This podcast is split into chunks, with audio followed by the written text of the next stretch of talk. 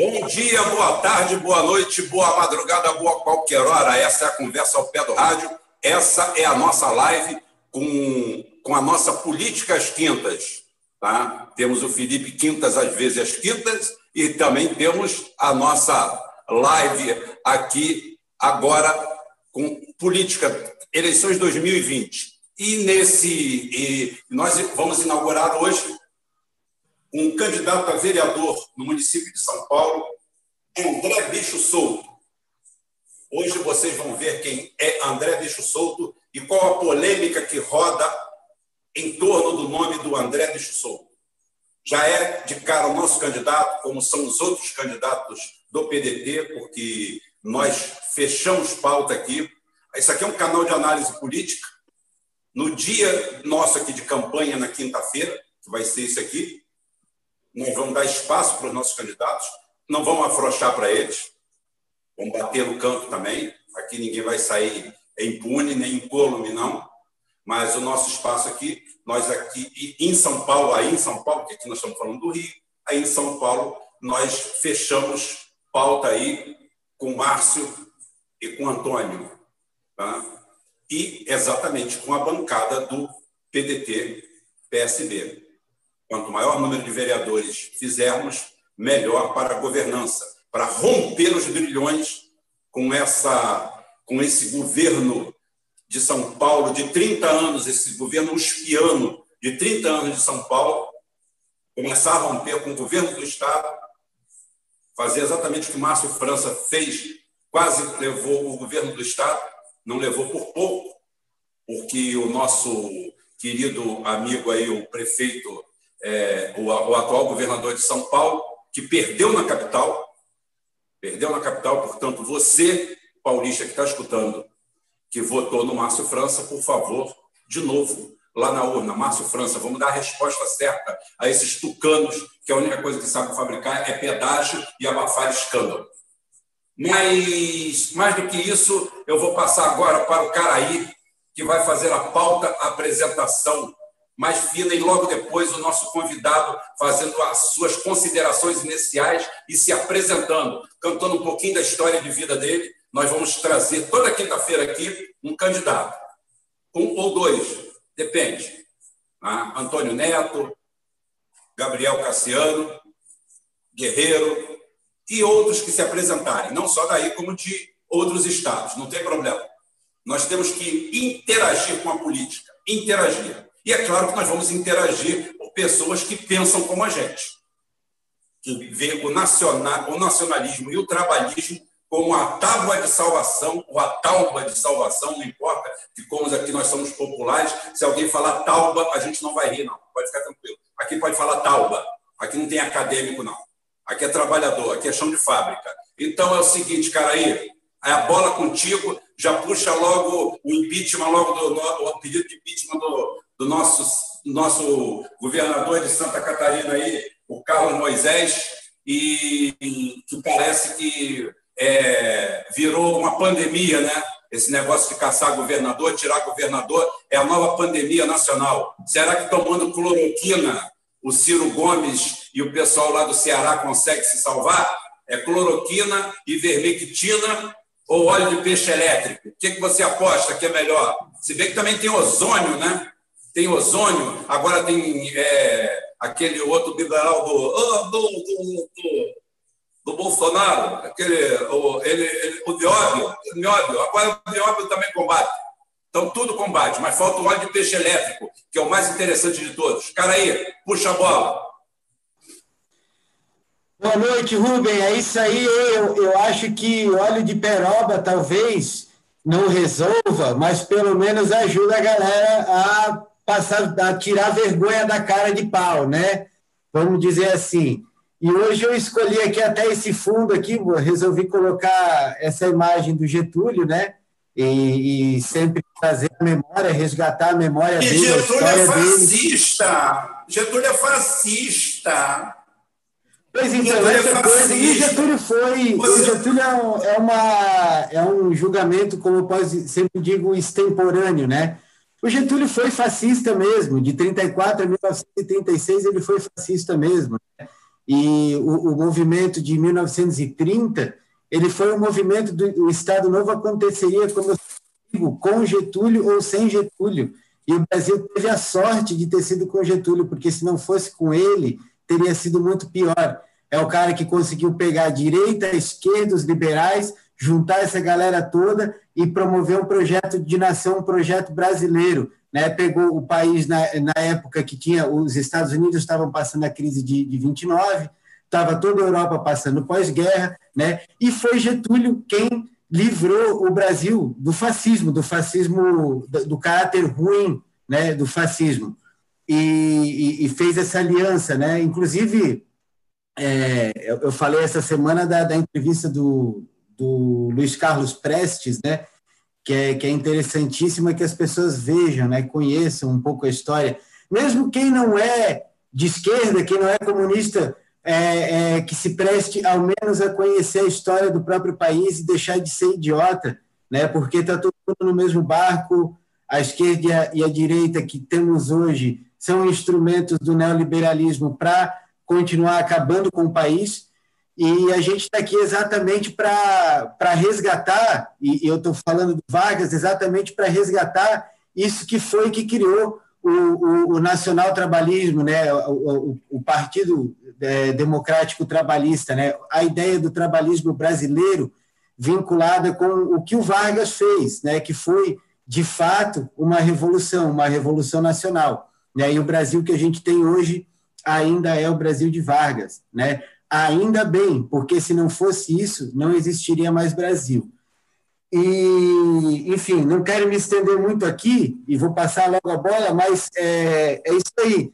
É, André, boa noite e se apresenta um pouco para nós. É, a gente vai fazer um primeiro bloco, pensar exatamente essa questão do varguismo, do trabalhismo brasileiro, das ideias de nacionalidade, da, do, do, movimento de união nacional que a gente precisa fazer para é, debater ideias que possam é, trazer um projeto de país, um projeto de nação para o Brasil poder se reencontrar consigo mesmo, né?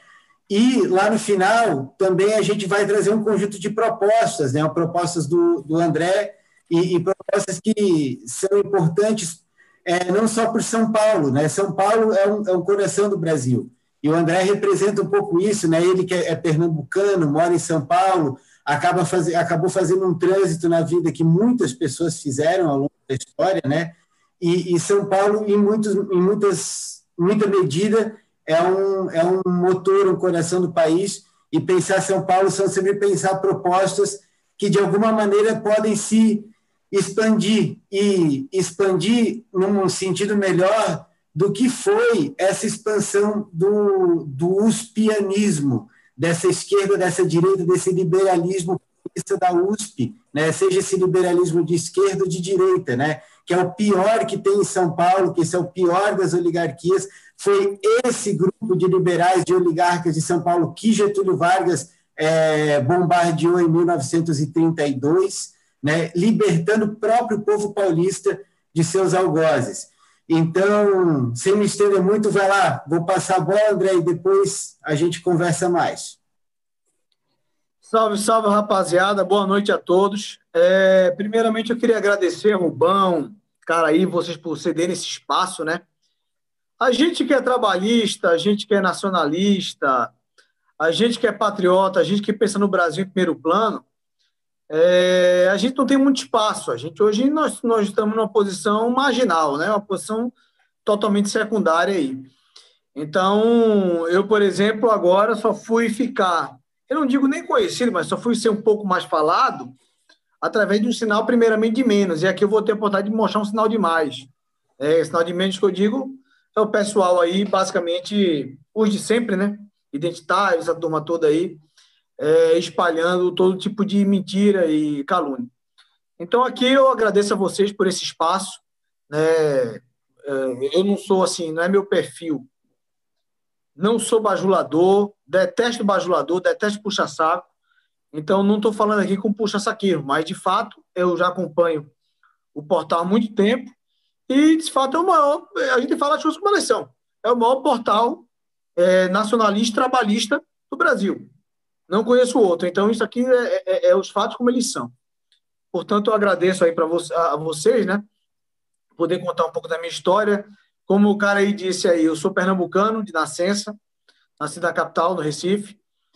E aí eu tive uma vida que meio que é como eu gosto de dizer, né? Eu não acredito essa coisa do, do intelectual, do cara que é só um homem. De... É lógico que o estudo é necessário, mas o cara que é só um homem de estudo, de livros, né?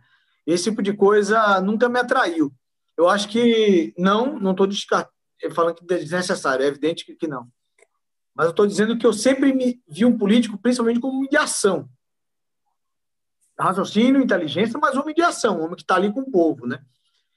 E, portanto, eu acho que assim, a minha ideia de Brasil, de consciência nacional, etc., hoje, olhando em retrospectiva, ela surge muito não também por estudos, mas também por experiência pessoal. Né? Eu saí do Recife, é, eu passei num concurso para o Amazonas, fui trabalhar lá na Justiça Eleitoral. Aí trabalhei na selva amazônica ali, região da Amazônia legal, então não foi em Manaus, foi na selva mesmo. A primeira cidade que eu fiquei foi, chama-se Envira. Eu acho que nem no mapa você acha. Tem uns 15 mil habitantes, fica ali perto do lado do Acre. Tu diz que o Acre não existe. O Acre existe porque eu pisei lá, então eu sei que o Acre existe. Tem aquela piada, né? O Acre existe, eu pisei lá. Fica do lado. Para chegar no Envira de Manaus, você são 25 dias de barco. É lógico que eu não pegava barco, porque se eu pegasse barco, terminou minhas férias, eu tinha que voltar e ainda chegava atrasado. Então, eu, eu pegava o teco-teco, eram umas quatro horas, e aí eu pude conhecer essa parte do Brasil. Morei em Vila, depois morei em Barcelos, já fica na região do Rio Negro, né? Fronteira com a Venezuela. Barcelos, para quem não conhece, só a dimensão da cidade, a dimensão territorial, é maior que o estado de São Paulo, né? A dimensão territorial da cidade. Então, é, é um polo de é, pesca esportiva, né? Tem a época de, de, de, pesca esportiva na Baixa do Rio. Então vai gente do mundo inteiro para lá pescar, vai, enfim. Então eu tive a experiência lá também. Antes disso, eu passei dois meses trabalhando num frigorífico, mas um frigorífico grande. É, mas era na, era na área administrativa, exporta carne para o Oriente Médio e tal. Frigo, é, é, vou fazer propaganda, Frigosafra. E, e esse frigorífico fica em Mirassol do Oeste. Esse fica em Mirassol do Oeste, que fica perto de Cáceres, no Mato Grosso. Passei dois meses lá. Depois vim para São Paulo. Vim do Amazonas para São Paulo. Estou aqui desde o final de 2012.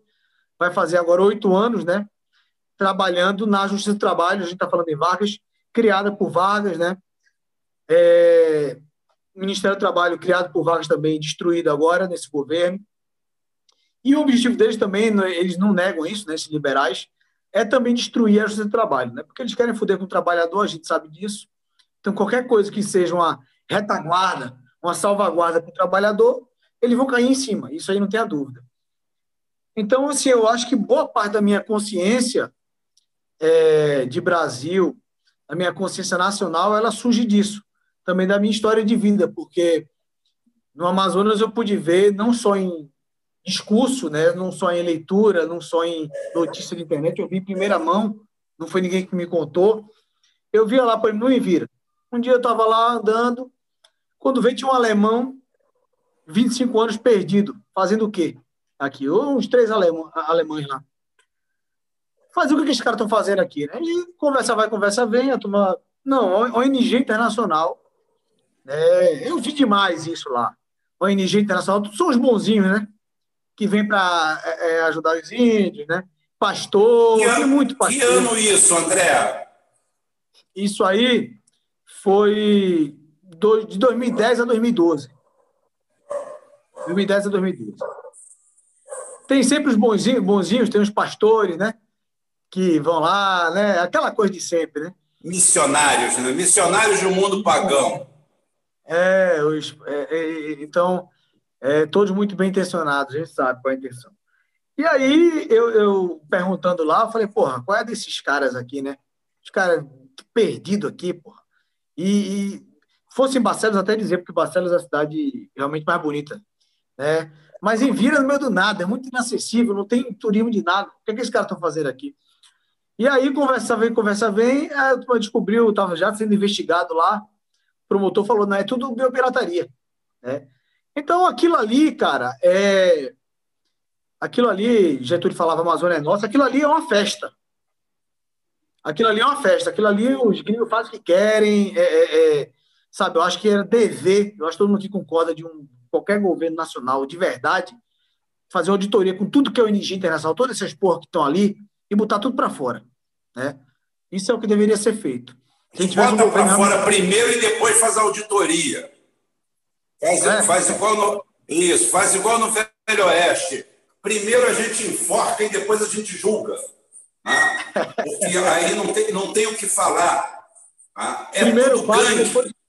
É, quantas, você, você que é do Nordeste, você sabe quantas ONGs tem é, no sertão do Piauí, do Maranhão, no Agreste, para ajudar o povo nordestino? Quantas ONGs de ajuda humana tem? Você tem sabe o número? Não tem nenhuma. Você já acertou. É só, é só ficar quieto que você já acerta a resposta. Não tem nenhuma. Não tem nenhuma. Não tem nenhuma. Agora a Amazônia está lotada. Está lotada. Né? Com, a, com, a, com, a, com, com, o bioma que existe na Amazônia, com todo o minério que existe na, na Amazônia, a riqueza que existe na Amazônia, e o governo do PT continuando o trabalho exemplar do governo do PSDB, porque são todos governos uspianos, são todos governos intelectualoides de joelhos arriados para a colônia, para, para, para a metrópole. Somos a colônia, continuamos como isso. É o que eu falo para todo mundo. Eu votei no governo do PT nas quatro vezes, tá? e hoje me arrependo amargamente de ter votado me arrependo amargamente, porque fui iludido, fui enganado. Eu que me julgava muito esperto, muito inteligente, achei que a gente estava indo para algum lugar.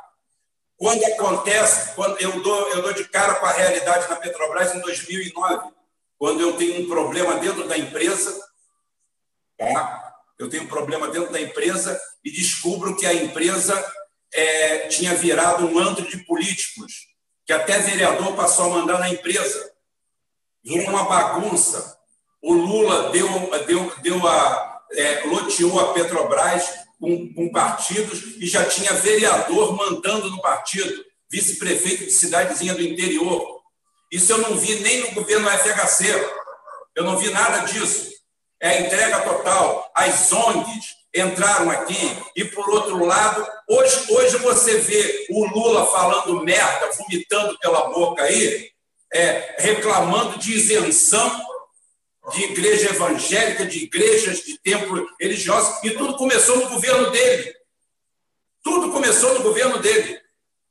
Ele agora vem, vem vomitar a, a, a hipocrisia aqui. Os caras tiveram 13 anos diante do governo, não mudaram nada. Só tomada de três pinos para foder a gente. Só. Para todo mundo comprar adaptador. A única coisa que fizeram, a única mudança estrutural no Brasil foi a tomada de três pinos, não teve nada. O Lula tirou onda e falou que simplesmente pagou a dívida externa. Mentira! Nacionalizou a dívida, pegou dívida que pagava 3% de juros e passou a pagar 15%.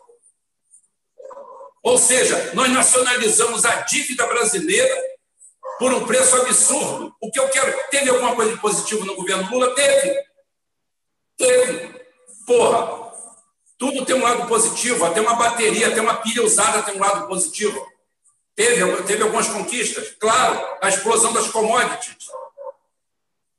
O Brasil, o Brasil parou de crescer, parou de crescer desde que esses, esses democratas liberais, todos eles, matéria de exportação do Partido Democrata Americano, vieram para cá tomar conta do governo brasileiro. Aí agora veio um arremedo do governo republicano americano para cá, que é o Bolsonaro e essa turma. A mesma coisa, nós somos cosplay, nós somos um subproduto da briga americana entre republicanos e democratas, sendo que lá ambos enxergam o país em primeiro lugar, ou pelo menos a camarilha, quem manda no planeta. Aqui não, aqui é a política de calças arriadas.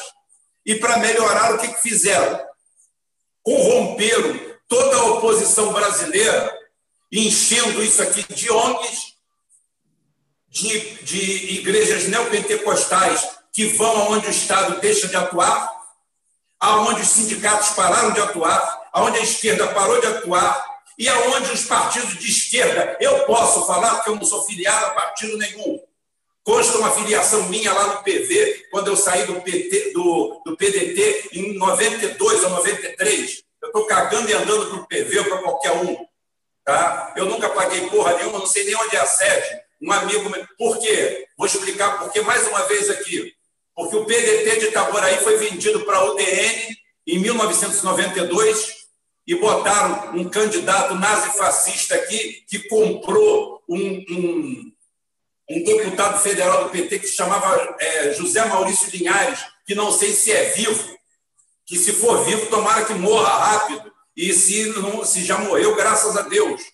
Tá? Esse sujeito veio aqui, simplesmente movimentaram dinheiro aqui, tiraram o candidato natural do PDT de Brizola e venderam uma sigla para outro partido. Nós saímos do partido e elegemos um deputado, e elegemos um governador, um, um prefeito do PSB. Fomos para a oposição e ganhamos a eleição. Ganhamos com um, com um candidato do PSB. Derrubamos essa oligarquia aqui.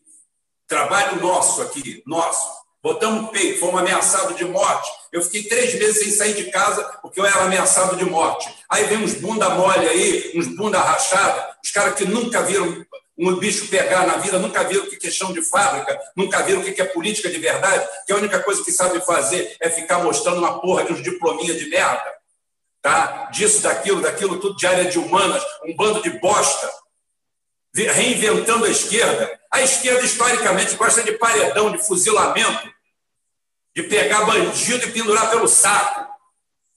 Tá? Aí aqui vocês vêm defender bandido só porque o bandido vende a maconha que você gosta? Porra! O povo não gosta disso, o povo não suporta. O povo é tradicionalista. Os gays brasileiros sabem disso. O gay brasileiro tem pai, tem mãe, tem família. Ele respeita a família. Eles pegam os escandalosos, tá? que gostam de chocar todo mundo, a sociedade brasileira, e simplesmente trazem como bandeira, porque virou profissão. Virou profissão. Num país sem emprego, num país sem trabalho. O que, que une o gay, o negro, a mulher, o gordo, o magro, o careca? O que une todos eles é o trabalho, é o trabalhismo. Mas não, eles esquecem o trabalho de lado e vão cada um para suas pautas particulares e pessoais e querem viver daquilo. Aí criamos o gay profissional, tá? Que não é que vive de sexo, ele vive de ser gay, tá? Ele, ele vai para dentro de uma ONG, cria um projeto de identidade, tem o negro profissional que vive gritando mama África aí pela porra que não conhece história, não conhece porra nenhuma, não respeita a África. Você que fala que mama África, você deveria respeitar a África. A África não é um país. A África são centenas de etnias. Você deveria ter vergonha de ficar falando em mama África. Se você desembarcar na África e for lá gritar Mama África, o cara vai lá vai perguntar: o que, que você está falando, palhaço? Mama África é o quê? De qual etnia tu é? Tu é Banto? Tu é Zulu? Tu é Tutsi? Você é o Tu? Você é o quê? Qual a sua etnia? Você é da onde? Não, Mama África, Mama África é o cacete, rapaz. Mama África serve na tua ONG. Que nem negro é. O neguinho da Beija-Flor foi, foi, um, foi fazer um exame aí de DNA descobriu que ele era mais europeu do que negro. Ele até brincou na época, falou, porra, virei branquinho da Beija-Flor. Porra, então é o seguinte, esses palhaços, um país que, um país que é simplesmente o maior colosso, o maior colosso mundial, é o país que tem mais terras aráveis o ano inteiro. O ano inteiro. Um país rico, milionário, montado em cima de tudo: petróleo, energia, água, tudo, tudo brigando por pauta identitária feita por filho da puta que se presta à organização Ford, a institutos internacionais, a George Soros comprado. Tem cara, tem filho da puta que tem canal no YouTube que se diz de esquerda defendendo George Soros. George Soros é um dos maiores canalhas. Ele é, é ele sozinho? Claro que não. Fundação Ford, que compra desde FHC em 60 e pouco até hoje. São os próceres disso tudo que está aí. Começa tudo com a primavera de 68, com o Giacomo Edith, aquele bandido, aquele bosta que ainda está vivo lá na França. Por quê? Por que, que eles tacam fogo na França sempre com os universitários? Sempre com os bobos da corte. Porque o universitário é um bobo da corte, um presunçoso que acha que vai resolver o mundo e que sabe alguma coisa. E eles sempre usam essa mesma matéria. E vem usando, repetindo, repetindo, repetindo. Aí o Colbendit falou por quê? Vai estudar por quê? Porque De Gaulle chegou para os Estados Unidos e falou assim: não quero o seu dólar, não confio no seu dólar. Cada, cada onça de cada, cada onça Troy custa 38 dólares, se não me engano, era esse o, o, o que foi taxado lá em 1944. Tá? Foi taxado isso, ele falou assim: me dá. E mandou navios cheios de dólares para os Estados Unidos e trouxe o ouro de volta. Simplesmente satanizaram a figura dele e nunca mais recuperaram até hoje. Nunca mais recuperaram. Com esse canalha desse Combendit, que até hoje é um judeu sionista, que até hoje é deputado no Parlamento Europeu, é alemão, francês, ninguém sabe o que ele é. É um agente. Essa turma começou a botar fogo no mundo em 68 e não foram parados a tempo. E estão hoje aqui, entraram em todos os partidos. Ele entra dentro do PDT, no partido que eu sou de 82, e chega aqui dentro. Eu posso falar que se quiser me expulsa do PDT, eu não sou do PDT, foda-se. Eu defendo candidatos do PDT. Eu defendi Ciro na eleição. Se fosse hoje a eleição, ainda votaria no Ciro, se repetisse a eleição. Com todas as críticas que eu tenho feito a ele, e vou continuar fazendo. Porque ele vive cheirando o cu dessa turma desse bando de bosta que não tem voto, que espanta voto, que espanta o povo, espanta o eleitor, cria nojo na sociedade brasileira, cria asco, entra dentro dos partidos, espanta os legítimos representantes daquele partido, porque o partido é PDT, Partido Democrático Trabalhista. Aí invade aquela porra, um bando de identitários, um bando de maricas, chegam lá dentro e começam a cagar sentença se misturam organicamente, sabe por quê? Porque eu, por exemplo, eu, eu era filiado ao PDT de Itaboraí, eu trabalhava 15 dias embarcado em plataforma de petróleo. Na minha folga eu vinha para cá. Sabe o que fazer? Militar politicamente e fazer cheque meu para ajudar a pagar as contas do PDT. Igualzinho ao André Bicho Solto faz aqui, que trabalha a semana inteira e milita. Aí esse vagabundo profissional, esse parasita mantido, ninguém sabe por quem, ele fica o dia inteiro dentro do partido. Ele entra organicamente dentro do partido, sem voz, sem voto, sem nada, e daqui a pouquinho está botando o dedo na tua cara e te chamando de fascista. Quando fascista é esse filho da puta. Cara, aí tem o que falar sobre isso, cara aí. Bola para você.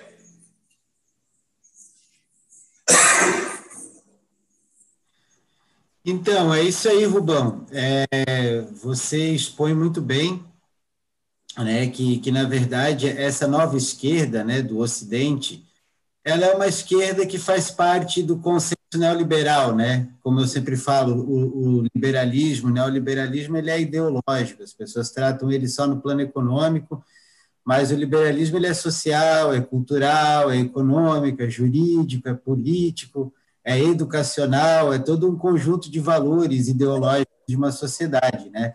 Então tem o, o identitarismo, ele vem, ele não é a galera, ele ocupa o espaço da esquerda, mas ele não é exatamente uma coisa de esquerda, né? Porque digamos que no, no projeto de base, a identidade de base do, da esquerda é a identidade de classe, né? Que hoje, no mundo contemporâneo, é os 99% contra o 1%, né? contra aquele 1% mais rico. Né? E, e, no fundo, a representação que poderia ser popular ela foi usurpada. Né?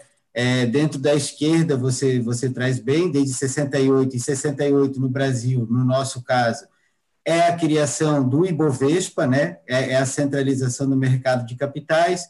Né? Logo em 69, o, o Fernando Henrique cria o SEBRAP, em São Paulo, que é onde começa essa coisa de estudos de, de, de gênero, de raça e de sexualidade. Né? E aí eles começam a, a, a um projeto neoliberal de, de, centralidade do comando financeiro né? no, no, na, no Ibovespa, e o, o estudo da sociedade brasileira a partir desses recortes, né? E a gente tem um, uma tomada agenda de costumes, né, dentro da esquerda em si, que acaba virando essa esquerda liberal que está aí, que acaba fazendo um movimento de pinça com a outra direita, né, com a direita que a gente tem, que é esse, esse neoconservadorismo, o, o, os evangélicos, é, é uma coisa meio caricata, né, a direita, a força de segurança pública, quer dizer, a esquerda acaba ficando com um gueto, de costume e comportamento, enquanto a direita faz o papel dos adultos, o que está errado também, isso é uma confusão do, do tabuleiro, né? E a gente sempre está aqui no esforço de buscar ideias, né? Debater ideias, construir ideias, né? Esse identitarismo, o idioma político do identita da identidade, ele, é, ele, veio, ele veio de Carl Schmitt, né? Da Alemanha, da Alemanha nazista, né? Carl Schmitt escreveu o, conceito do político, e, e era exatamente para estabelecer a lei do empoderamento, que é a lei do empoderamento, né, a, a lei plenipotenciária, que é a lei que deu ao Hitler o, o, controle, o comando sobre a Constituição de Weimar, sobre a República de Weimar, né? E o binômio da identidade, a, a identidade no ponto de vista político, ele ele vem é, da criação do binômio amigo-inimigo. Quer dizer, é quem que é o meu grupo é o meu amigo e o outro lado é meu inimigo. Então você cria e aí é, na nova esquerda se cria isso por esses recortes genéricos de raça, de gênero e de sexualidade. Quer dizer, é preto ou é branco, é homem ou é mulher, é, é homossexual ou é heterossexual e cria ali uma linha de, de corte de inimizade, né? Quem não é daquele grupo é automaticamente inimigo. E, e aí vem, o, o, no caso do nazismo, é exatamente daí que vem a ideia de queimar os livros, de censurar a perseguição anticomunista, né? Ela vem exatamente dessa ideia. E, e no fundo, a gente vê a, a, a, os identitários, né? nem dá para chamar da esquerda identitária, porque eles não são de esquerda, eles são liberais, são liberais, são de direita. E essa história é direito, cara aí, pautados pelo, pelo, pelo binômio do nazismo, pela identidade, a identidade política do nazismo. Tanto que, se você é, for na Europa e você falar os identitários, os grupos identitários são aqueles que são chamados de extrema-direita né? Os fascistas, os, os neofascistas são os identitários, né? O, o, o, o, grande líder deles lá, escreveu o livro lá, A Geração Identitária, né? É exatamente uma oposição ao maio de 68, que na verdade não são é, exatamente a direita, enfim, os campos políticos estão confusos, né? É, e, e, essa esquerda identitária ela acaba reproduzindo um comportamento que não é de esquerda, que é liberal, e ele vem de uma prática ideológica política, né, de uma ideologia política associada que é a mesma que o nazismo usava, que o nazismo se pautou para criar essa lógica do amigo e do inimigo, e ocupando espaço. Mas, enfim, eu não quero me estender mais nisso aqui, eu queria que você, André, André contasse um pouco para a gente é, a sua história na política, né? Como que, que é a sua visão, como que você veio, como que você veio parar no PDT, o, o que que você pensa e, e, a gente, enfim, continuar a nossa discussão já pensando em propostas que você tenha para a vereança em São Paulo, para a gente continuar o, o, a conversa. Sem dúvida. É o seguinte, eu, eu assino embaixo aí que vocês estão falando. Inclusive, eu não gosto muito hoje, sinceramente, exatamente por essa confusão de termos tão grande, de esquerda, direita, uma confusão tão grande de termos, eu prefiro falar aqui, assim, quem é patriota e quem é nacionalista, quem tem quem realmente, não, não de mentira, né? Esse palhaço desse Bolsonaro aí que bota a bandeira de Israel acima da brasileira, bota a bandeira americana acima da brasileira, é uma vergonha mundial, né? Eu nunca vi um líder nacional fazer isso. Eu não lembro. Colocar uma bandeira do estrangeiro acima da dele. E, você vai falar assim, eu sou colônia mesmo, entendeu? Só falta oferecer a mulher para os caras. Então, é, daí que eu não acho assim muito interessante falar nesses termos, assim, é, exatamente por essa confusão conceitual que tem hoje. É, eu fui acusado até já de o Rubão estava falando em sionismo aí, foi acusado, estou sendo acusado por alguns da esquerda de antissemita, por exemplo, né? É, é, é, ridículo. Na realidade, minha crítica é somente ao sionismo internacional, que é uma das forças do, do mundo, não tem como negar isso. Só um idiota nega isso aí. Agora, é, partindo para a tua pergunta, cara, é o seguinte: eu me considero um trabalhista, é, trabalhista, nacionalista, nacional desenvolvimentista, um cristão. Eu acho que o povo brasileiro é basicamente isso. A gente, se você falar com o povo brasileiro, você vai conversar com o homem do povo, ele não vai saber se expressar em termos conceituais. Mas você vai ver o seguinte, que ele, ele vai querer um respeito à fé e à moral dele, não por ser moralista, que o povo não é moralista, o povo nunca foi também esse falso moralismo de Bolsonaro, não, não é isso. Mas ele não quer esculhambação. Ele não quer isso, ele não quer, ele quer alguma ordem, ele não quer esculhambação, porra. Entendeu? Ele não quer que é, é, é esculhambação, ele não quer estar em casa, estar com a família dele lá, porra, e tá passando uma novela, sei lá, às sete da noite, que tá o pai pegando a filha, não sei o que lá, e você vê que aquilo ali é feito, aquilo ali é feito para não, não, não, é, não, não faz parte de um contexto, uma história bem elaborada, nada disso. Aquilo ali é feito para atingir mesmo, para chocar mesmo. É o Beautiful People global, né? Eu considero, junto com outros, a Rede Globo também é um dos inimigos do Brasil, né? E Brizola já dizia isso, né? Para onde a, a Rede Globo aponta, eu vou para outro lado. Então, assim, é, eu me considero desse modo. Só que isso hoje né, incomoda muita gente nessa, nessa, como o Rubão falou, nessa falsa esquerda aí identitária. Tanto é que eu tenho sofrido essa, essa perseguição aí, vamos dizer, né? É o que acontece. É, eu sempre fui um cara muito expansivo e até meio, meio, às vezes eu sou um pouco meio estourado às vezes, mas isso aí não vem ao caso. Só que eu sou um cara que eu sou hiperbólico e irônico. Os caras começaram a pegar print de dois, três anos atrás que quando eu falava em tom hiperbólico, por exemplo, teve um que a galera pegou para espalhar que eu sou fascista, foi o seguinte: eu sou franco, eu sou franco, tá? Eu vou dizer aqui, porque eu não tenho medo de falar, porque eu não, sei, não, tô, não, não errado, pô. Eu não estou escondendo nada, por que eu vou ficar com medo? Quem está com medo, quem está escondendo é quem está escondendo alguma coisa. Então, assim, a galera colocou, eu fiz um post onde eu falei o seguinte: eu falei, ah, o pessoal chama Bolsonaro de, de fascista, é Bolsonaro que é fascista, eu que sou. Mas eu falei aquilo ali, quem me conhece me acompanha, que eu falei ironicamente, de modo hiperbólico, para dizer o seguinte: exatamente o que o Rubão está falando. Para essa galera aí, Getúlio é fascista e nazista. Entendeu? Para essa galerinha aí, qualquer um que pense em interesse da nação, é, come, começou a falar em interesse da nação em primeiro plano, começou a falar em classe trabalhadora.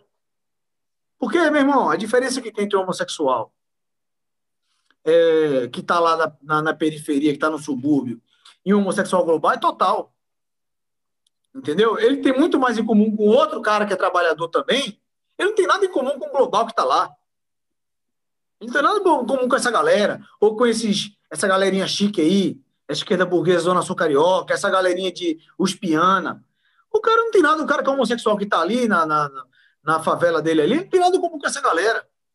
Ele tem em comum, ele sofre com o outro, ele está pegando busão lotado, entendeu? Ele está sofrendo com a criminalidade, entendeu? Com a ausência de Estado. Isso ele está sofrendo, entendeu? Ele tem como. Aí a galera coloca né, essas pautas identitárias que acabam dividindo a classe trabalhadora, né? Então, assim, naturalmente surgiu, por conta disso, surgiu muito incômodo, né, entre entre uma, essa esquerda identitária, né?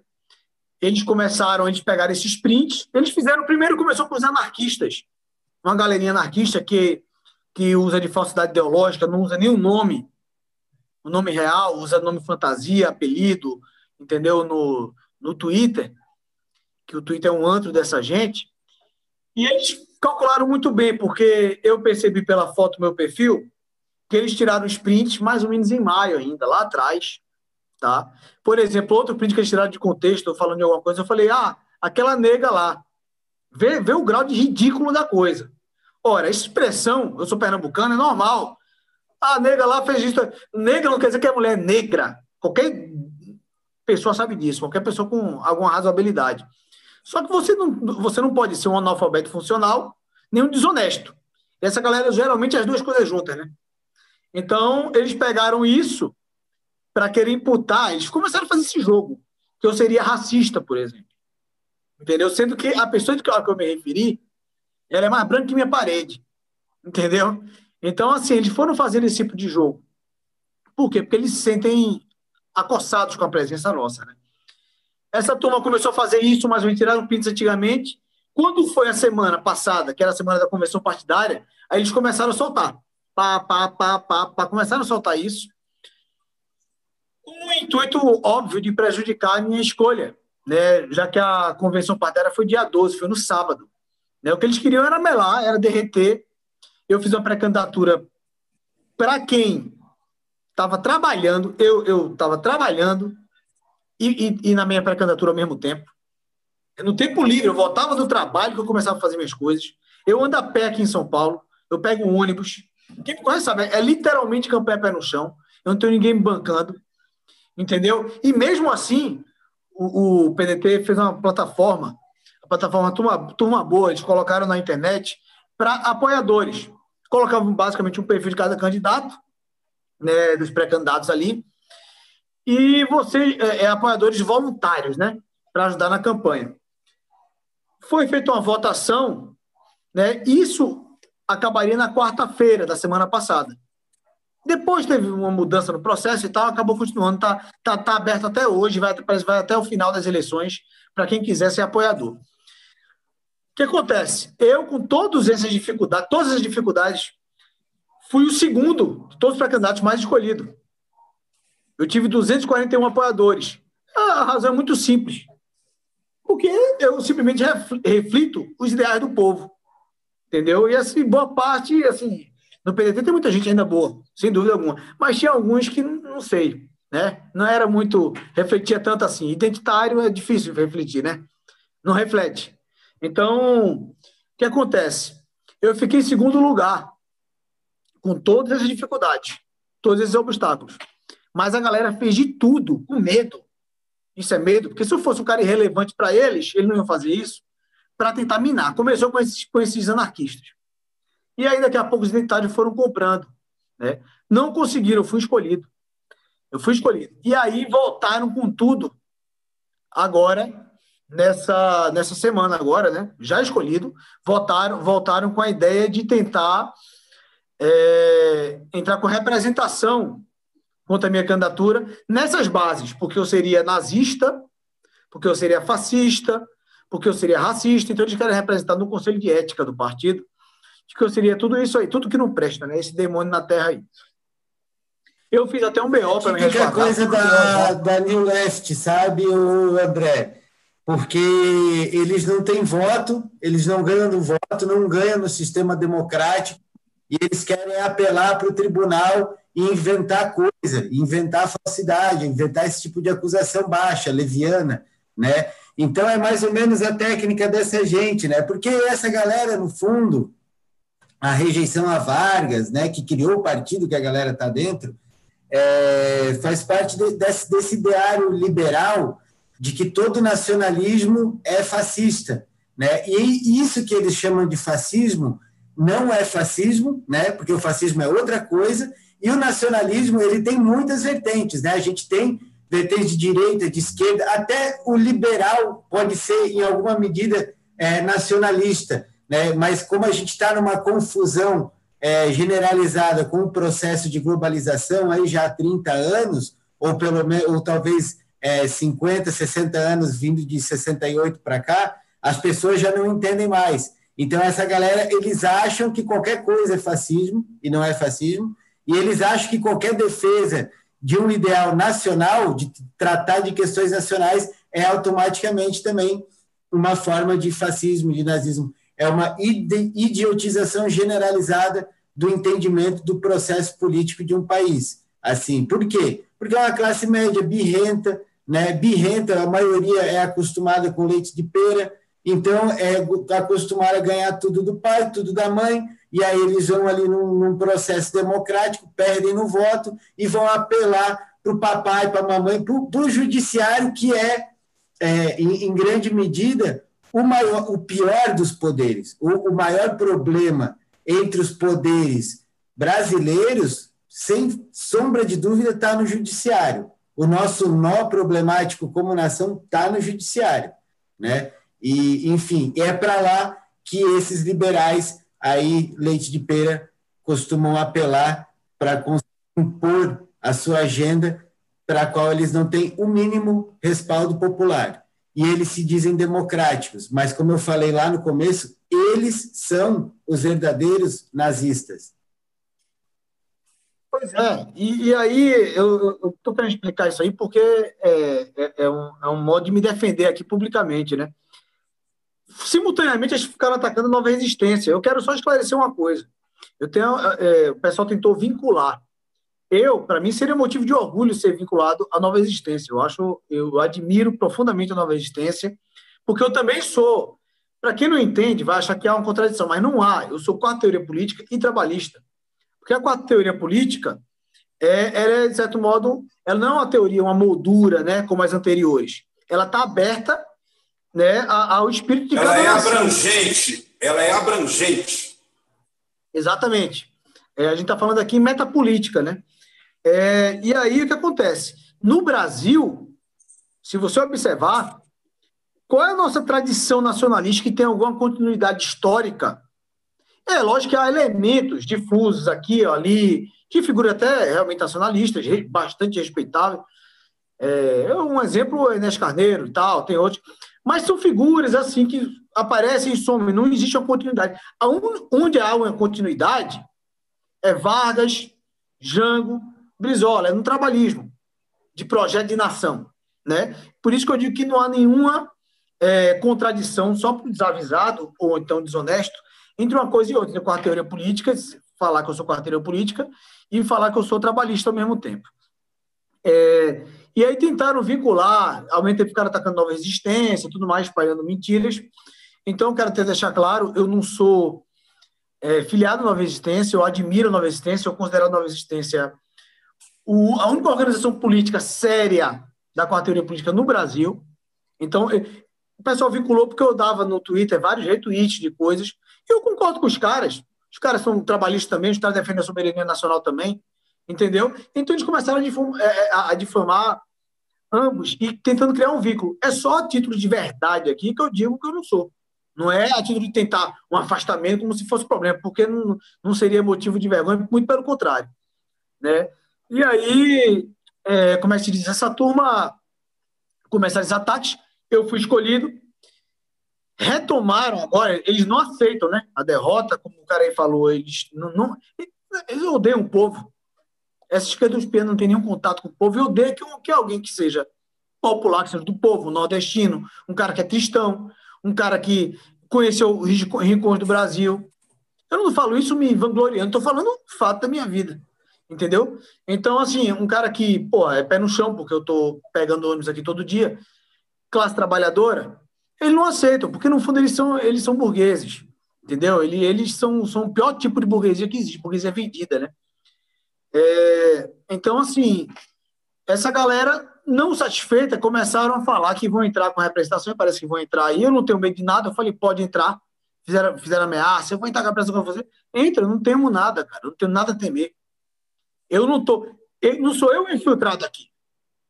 Não sou eu infiltrado. Não sou eu invasor. Eu sou varguista, porra. sou trabalhista, sou brisolista, como é que eu sou, sou infiltrado dessa porra? Infiltrado é quem é liberal que está entrando. Infiltrado é quem é de PT, quem é de PSOL. Isso é infiltrado, entendeu? É, então teve, teve, teve nego aí falando que, ó, só porque eu falei teve nego aí, vão dizer agora que eu sou racista. Né? Não, mas eu também uso a expressão e aqui em casa não tem disso não. Aqui não tem esse negócio não. É, aqui, se não, alguém quiser vir, vem conversar comigo. Né? É, aqui eu banco é a parada. Aí é, é uma babaquice, né? Então, assim, o que acontece? Essa galera, aí falaram agora que é, teve cara dizendo aí, tentando se promover, não posso citar nome, mas tentando se promover as minhas custas. Ah, tem elemento fascistoide aí, eu vou entrar com repressão contra ele, tal, tal. Sempre desse mesmo povo, né? Enfim, sempre essa galera aí que, que não representa, os identitários não representam o povo brasileiro. Então, é, inclusive, eu até teve situação, passei por uma situação aqui, é, tive que resolver as coisas, passei por uma situação ontem, na saída do partido. Eu quero dizer o seguinte: eu quero dizer que o PDT, para quem não. É, lógico, que diante da lógica partidária, todo partido tem seus problemas, entendeu? Mas o partido tem me apoiado, né? o partido tem, tem, tem, assim, acima de tudo, eles, eles Quer dizer, isso aqui tem regras, isso aqui tem ordem. Não é na é casa da mãe Joana onde alguém vai falar, ah, expulsa esse cara. Não é assim. Tudo tem um devido processo legal, entendeu? Está tendo, tendo, tudo tratado no maior respeito, assim.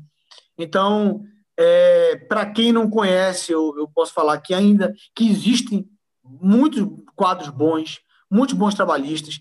Existe, eu estou tendo o apoio de muita gente com tudo isso aí, com toda essa sujeira que veio à tona, porque a maioria que me atacou foi de fora é gente do PSOL, começou com os anarquistas, depois foi PSOL, PT, a gente quer destabilizar, entendeu? É essa esquerda aí que quer destabilizar, quer assumir o, é, é, eles que são a esquerda real, e não são, né?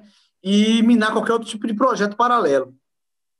Então, assim, esse, esse pessoal, eu tenho tido todo, todo o apoio, né? Então, dentro do partido, pouquíssimos, lógico que há divisões, mas pouquíssimos que falam alguma coisa, e pelo contrário, Veio muita gente conversar comigo, tanta mensagem que eu, eu, eu nem tive como responder até agora, falando, cara, eu, infelizmente, não posso nem falar publicamente. Teve gente me falar, não posso nem falar publicamente o que eu estou te falando. Porque boa parte dos meus amigos é essa, essa galera algodão doce aí. Entendeu? Mas estamos contigo e tem muita gente do PDT que está contigo e pensa como tu. Né? Porque é a origem do partido. Né? Então, é, contando essa história, quando eu fui é, no Partido Resolver Negócio. Quando eu saí, veio um cara. Pior, o pior é o seguinte: tem muita gente que faz isso. Eu não estou julgando o cara aqui, não, tá? Porque ele pareceu, até pelo nosso. Eu, tenho, eu procurei dialogar. Ele pareceu ser é, um cara, inclusive, muito bem intencionado. E pareceu um cara, sabe, é, é, na linha do partido. Mas você sabe como é que é a difamação, né? A turma dispara, o interesse deles é esse. Porque a, a, a esquerda identitária, essa galera, eles sempre vão me odiar. Eles sempre vão odiar a gente. Qualquer trabalhista raiz, eles vão odiar. Entendeu? Mas a, o interesse dele não é para essa turma. Essa turma já, já me odeia desde o nascimento. O interesse deles é que aqueles que são é, mais equilibrados, digamos assim, que não são necessariamente identitários, vão ficar em dúvida sobre minha pessoa. Eles querem levantar essa dúvida, essa interrogação. Porra, o cara é nazista, velho, o que ele tá fazendo aqui? Entendeu como é que é? Então, um desses aí veio, até numa postura meio agressiva tal. É, lógico que eu me resguardei, porque eu tenho plena consciência que na guerra política o pessoal vai fazer tudo para tentar me estabilizar. Né? Então, ele veio querer discutir. Eu falei, irmão, vamos fazer o seguinte: se você sentar comigo, eu te explico cada uma dessas coisas. Como estão me falando, eu explico com calma cada uma dessas coisas. Entendeu? É, mas é, é, o interesse deles é esse: é desestabilizar, é criar essa cisânia, né? Mas eu estou preparado, não tem problema não. Pode vir chuva que eu não estou nem aí. Perfeitamente, André, perfeitamente. É engraçado, hein? Eu ia comentar que esses anarquistas, mesmo historicamente, todos eles é, foram, no fim das contas, viver debaixo do, do reino da coroa inglesa, né? O, você pega o Kropotkin, ele largou o, o, trono, pegou a herança dele e meteu o pé. Foi para a cidade de Londres ficar muito louco, escrever e fazer militância. Né? Você pega o Bakunin, né, que morreu em Berna, mas, de fato, o Bakunin é um cara que era um teórico contra o imperialismo russo. Então, quer dizer, os anarquistas eles sempre foram muito bem acolhidos dentro do liberalismo, porque eles sempre foram é, peças interessantes para atacar os seus países de origem, né? Todos eles, um acolhido na Suíça, outro acolhido em Londres, né? Exatamente na no cofre, né? Então eles são acolhidos no cofre, têm uma vida boêmia, ficam fazendo militância, panfletando, né? Na época não tinha internet, então eles ficavam fazendo militância de panfleto. Mas, no fundo, todos eles largaram os seus países de origem, largaram as revoluções na própria terra e foram para os centros financeiros do mundo fazer militância panfletária. que é mais ou menos o que esses anarquistas e esses psolistas. O PSOL não é um partido de esquerda. O PSOL é um partido liberal. São todos antinacionalistas. Tem nada a ver com a esquerda, pessoal. Ele só ocupa a posição da esquerda, mas não é um partido de esquerda. É um partido liberal. Esses, esses caras são úteis, anarquistas, como é, são os idiotas úteis, né? Eles, eles, eles têm a função deles. Por isso são tão tolerados, né? E na realidade, até isso, hoje. Por isso que a Globo gosta deles. Por isso que a. Eu me perseguindo. Pode falar. Desculpa. Vai lá, Rubem. A Globo, a Globo é especialista em criar personagens. A Globo é uma empresa de entretenimento. É, inclusive, é muito engraçado a gente falar sobre o fascismo, né? E ver que os Estados Unidos é a nação mais patriota do mundo. Você, quando vê eles nas artes, o que eles se destacam em qualquer esporte, em qualquer coisa, é todo mundo enrolado no manto, naquilo tudo, e a, e a sociedade mundial engole o Capitão América, engole o, o, o desembarque do soldado Ryan, é, todos eles tudo tem a mensagem patriota, tudo tem a mensagem dos Estados Unidos, tudo tem a mensagem da bandeira, a, a, a, a visão de nação, e você chega ao ápice todos esses esquerdiotas identitários é, usados, todos eles são antinacionalistas. Todos eles. Todos eles. Todos. Sem exceção. Eles criam essa identidade. Agora eu queria fazer, eu sempre falo o momento Caio Castro, né? Que o Caio Castro ou o Rodrigo, eles sempre cortam o programa da gente. E eu queria dar um recado aqui, porque quem não tem rabo preso ou quem não tem rabo de palha pode brincar perto de fogueira. Tá? E quem não tem telhado de vidro pode jogar pedra para cima à vontade, eu posso jogar. É, eu vejo aí uma brincadeira idiota, imbecil, provocada, criada provavelmente por algum publicitário de porre de madrugada, que é alguém que criou esse sentido idiota e imbecilesco, estúpido, desse tal de turma boa. Primeiro que é o seguinte, turma boa, é, mercadologicamente é, falando, seria a mesma coisa que dizer que quem não está com você é ruim. E isso é péssimo. Isso é péssimo porque nem todo mundo quer vir para a turma boa, mas as pessoas podem estar aptas a te ouvir. A partir do momento que você é a turma boa, tá? O cara fala assim: ah, eu não sou dessa turma, então eu não sou bom, então eu não vou nem ver. Então, estrategicamente, é uma bosta. Por isso que eu tenho orgulho de dizer que o meu grupo aqui, nós somos a turma ruim. Nós somos ruim. É igual a história do galo, a briga de galo. Para quem não conhece a história, o cara chegou perto de uma briga de galo e o Matutinho estava lá e o cara virou e falou assim: bicho, qual é o galo bom? Assim, o galo bom é aquele preto ali, tá? O galo bom é aquele preto ali. E o cara foi apostou todo o dinheiro que tinha no bom no galo preto. O galo preto, em 30 segundos, estava morto. Tomou duas esporadas e caiu morto. O cara virou para o cara, você não falou que esse galo era o bom? Falei assim, esse é bom, esse galo tinha um coração de ouro. O ruim demônio é aquele ali, Carijó. Você devia ter apostado naquele ali. Então é isso aí. Quem quiser apostar, tem que apostar na gente. Nós somos o galo carijó. Nós somos o galo bom de briga, bom de porrada. Se você quer o galo bom, é aquele galo branco, aquele galo preto ali, que vai morrer na segunda esporada. Porque é o seguinte: quem está pautando os partidos trabalhistas são pessoas que anacronicamente nunca gostaram de trabalho na vida. Porque eu nunca vi um identitário gostar de trabalho. Eu nunca vi um identitário verter, se vocês quiserem a cura de uma doença grave, da Covid, da AIDS ou de qualquer coisa, procure juntar pelo menos umas cinco gotas de suor de um identitário. Não vale de academia e não vale de sauna. Tem que ser de trabalho. Você não vai achar um, porque todo identitário gosta de um encosto, ele gosta de uma causa, ele vai viver daquilo, ele vai viver de cuspe. Eu vou contar uma história para vocês sobre os identitários. Eu moro numa cidade é, periférica do Grande Rio, uma cidade pobre, fodida, roubada e assaltada, e que, como estou a 30 quilômetros do, do, do Grande Rio, estou considerado Grande Rio, estou a 30 quilômetros do Rio de Janeiro. Então, aqui os costumes, ah, o linguajar, o papo é tudo a mesma coisa.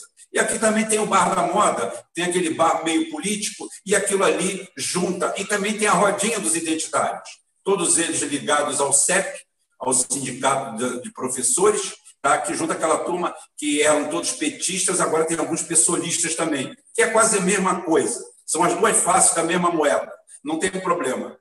E ali, aquele pessoal costuma, a maioria, uns estão em sindicato, outros estão, eh, são assessores políticos, outros são representantes de ONG, tá? O, é como eu falo assim, o incomum deles é a ergofobia, ou seja, o medo ao trabalho, pavor, tá? É, o cheiro de patchouli, quem conhece patchouli sabe o que é o cheiro, tá? E é o seguinte, ficar bebendo como odre até três horas da manhã.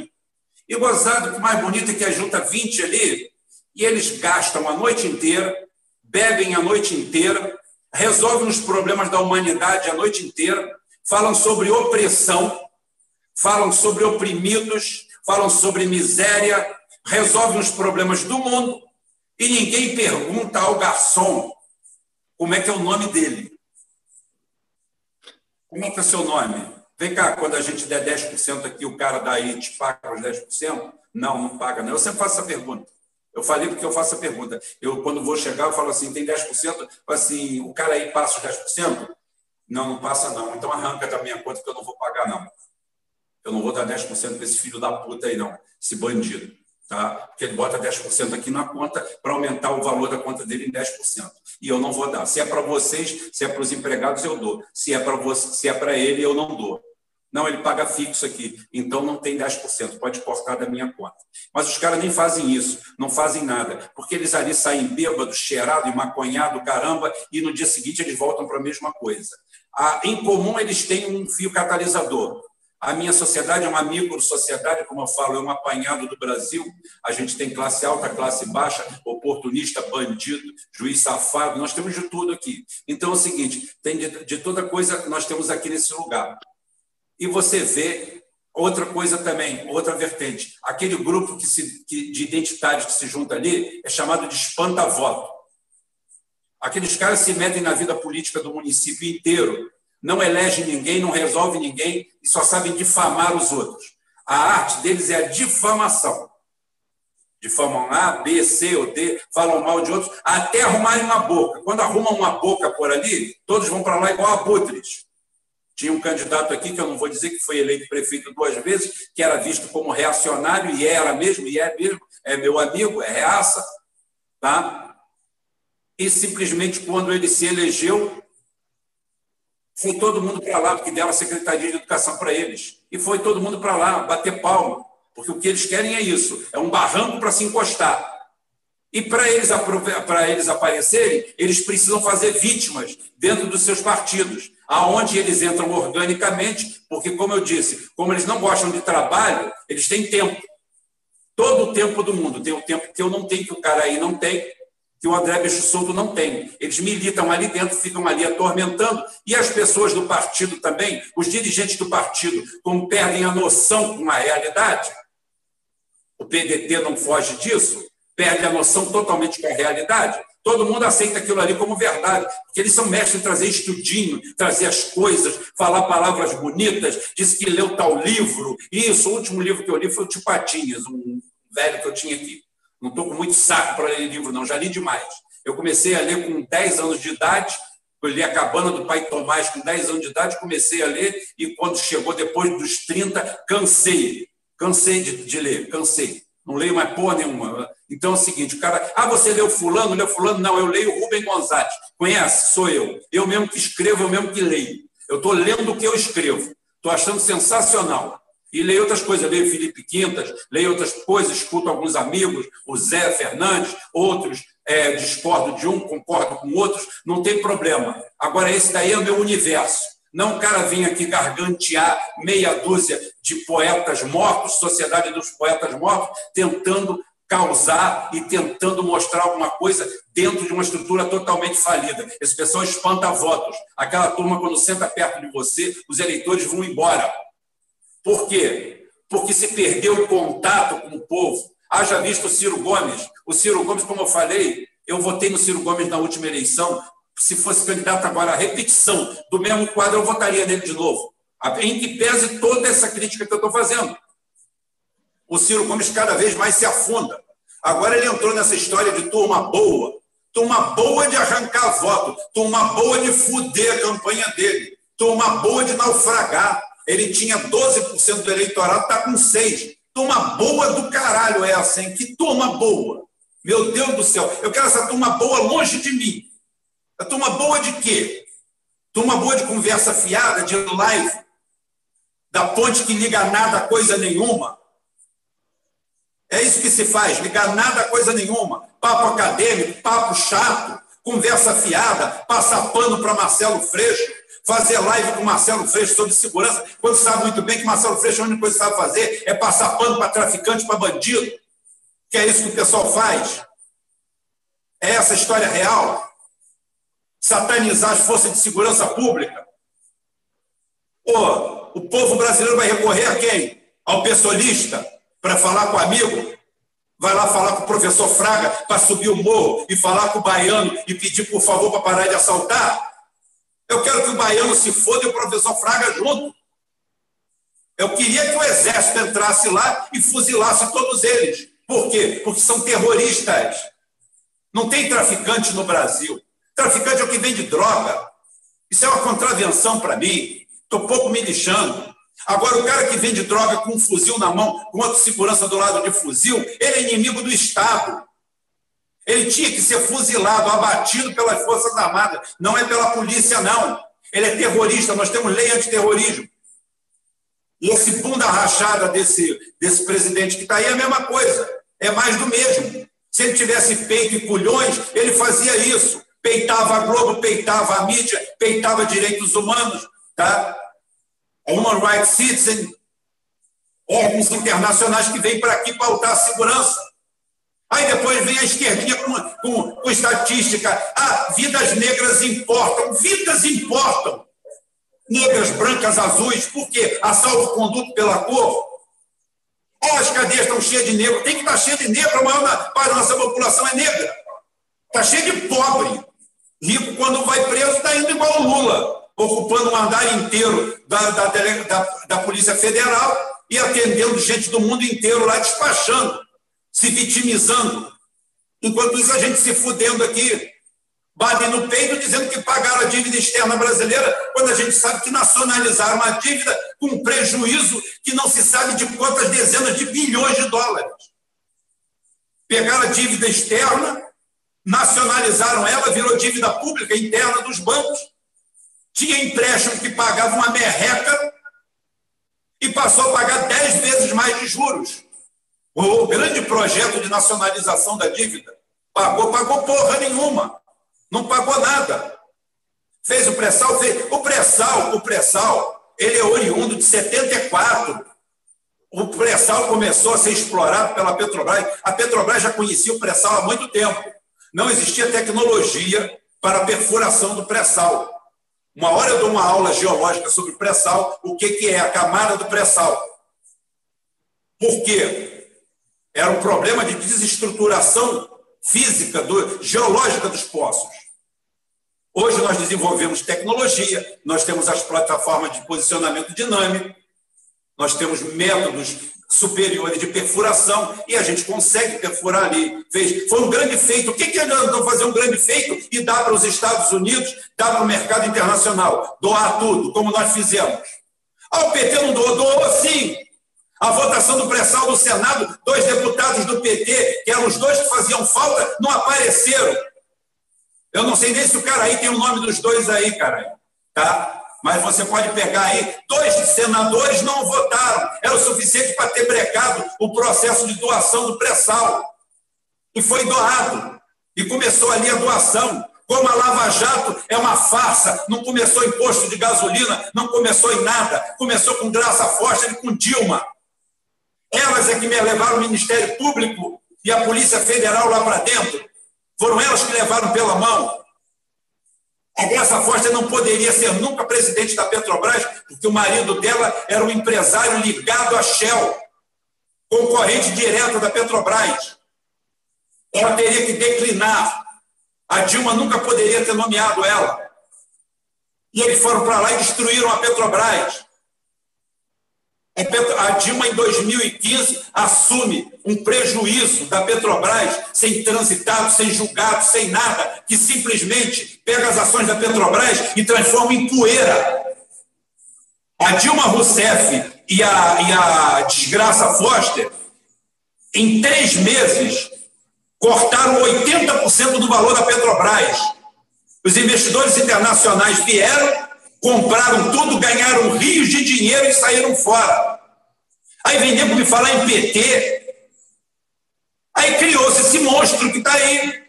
Paulo Guedes. Quem é Paulo Guedes? A continuação de tudo que nós tivemos até hoje.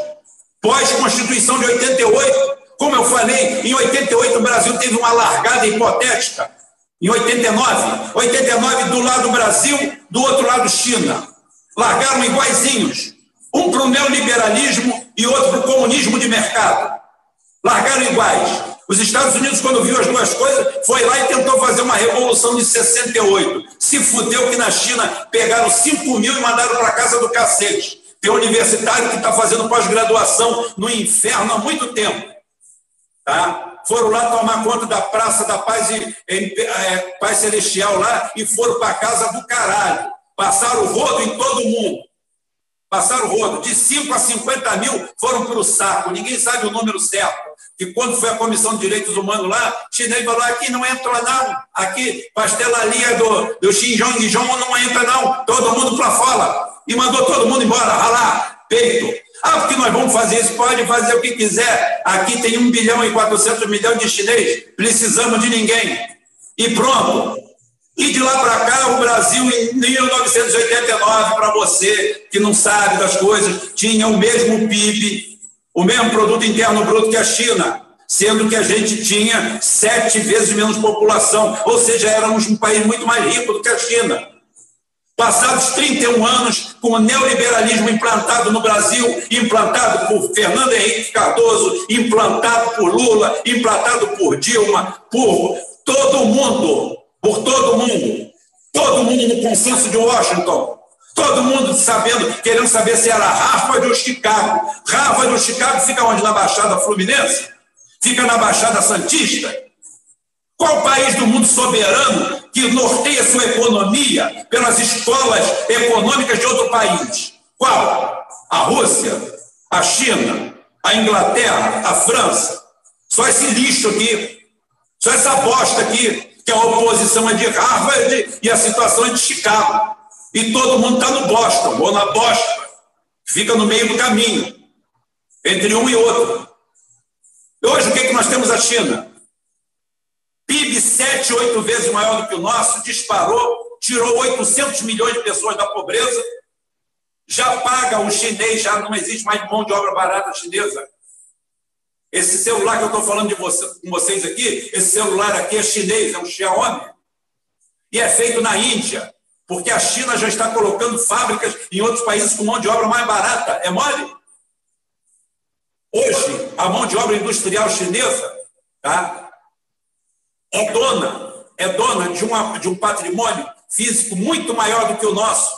A classe média chinesa hoje é do tamanho dos Estados Unidos, tem 300 milhões de pessoas. Eles tiraram 800 milhões da miséria. Aí você vem Lula com 40 milhões. Que? Olha a potência, olha quem são. Em 89 nós éramos a mesma coisa. Olha o que, que o neoliberalismo fez para a gente. 65 mil assassinatos por ano, num país que é proibido, num país que é proibido ter porte de arma. E quando vê meia dúzia de bandidos armados, aparece um deputado federal defendendo os bandidos. Ora, vá para cá do caralho. Que porra de país é esse? Que indústria de loucos é essa? Você vem defender um trabalhador, aparece um filho da puta desmunhecando, te chamando de fascista. Parece um viadinho te chamando de fascista. Um fresco, um frouxo. Um cara dentro do Partido dos Trabalhadores que nunca trabalhou na vida. Nunca. Nunca pregou um prego numa barra de sabão.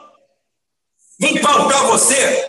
Aí depois pergunta por que, que o Bolsonaro ganhou. O Bolsonaro ganhou por desesperança. A maioria da população é bolsonarista. Votou no Bolsonaro porque viu nele a única oportunidade a única alternativa. Ia votar em quem no Haddad? Porra, o Ciro não tinha projeção suficiente, porque foi sabotado por esse projeto. Né? De dividir a esquerda, dividir para governar. E Roma continuou governando. Como governou lá atrás e vai continuar governando aqui. Não existe modelo brasileiro. Não existe escola de Petrópolis, não existe escola de Campinas, não existe escola de Pelotas, não existe escola de Salvador. Existe escola de Harvard. Existe escola de Chicago. Tá? A escola austríaca. Caralho, nada é original nesse país. Nem programa de televisão, nem o Lata Velha, nem o BBB. Aqui ninguém consegue produzir porra nenhuma. Nós somos o quinto mercado automobilístico do mundo e a gente não tem um automóvel nacional. No Brasil não se fabrica um motor nacional, não tem uma turbina. Nós estamos com 10% do PIB de industrialização. Nós não produzimos nada, nós somos um barranco. A gente vende terra de um barranco. A gente é aquele cara que vive numa ocupação, vende a terra do barranco para um e vende o capim que dá no chão para outro. Nós não somos nada, viramos nada. O PIB industrial brasileiro na década de 70 e 76, mais ou menos, devia ser de 32%. Nós temos uma federação da indústria do, do estado de São Paulo, que é a maior tragédia do planeta. O presidente dela é um cara que é dono de galpão, nunca produziu um parafuso. Ele pode até queimar a rosca, mas ele nunca produziu um parafuso. Nós somos dominados por bandidos. Aí criamos uma tecnocracia, temos 57 mil vereadores, 600 mil assessores parlamentares de vereança, temos 800 mil pessoas nomeadas, temos simplesmente tribunais e magistrados que parecem que vivem em outro planeta, porque quem entra num prédio do judiciário brasileiro toma um susto, pensa que entrou no primeiro mundo. Tá? Aquilo ali parece, parece um shopping de Miami, até porque muitos têm tão mau gosto que parece mesmo. Tá? Então é o seguinte: aquilo ali é, é aquele luxo. Tem um cara para tirar a cadeira, tem outro cara para empurrar a cadeira, para aquele magistrado, para aquele ministro de merda, que nunca foi um advogado decente, que foi nomeado por uma camarilha política.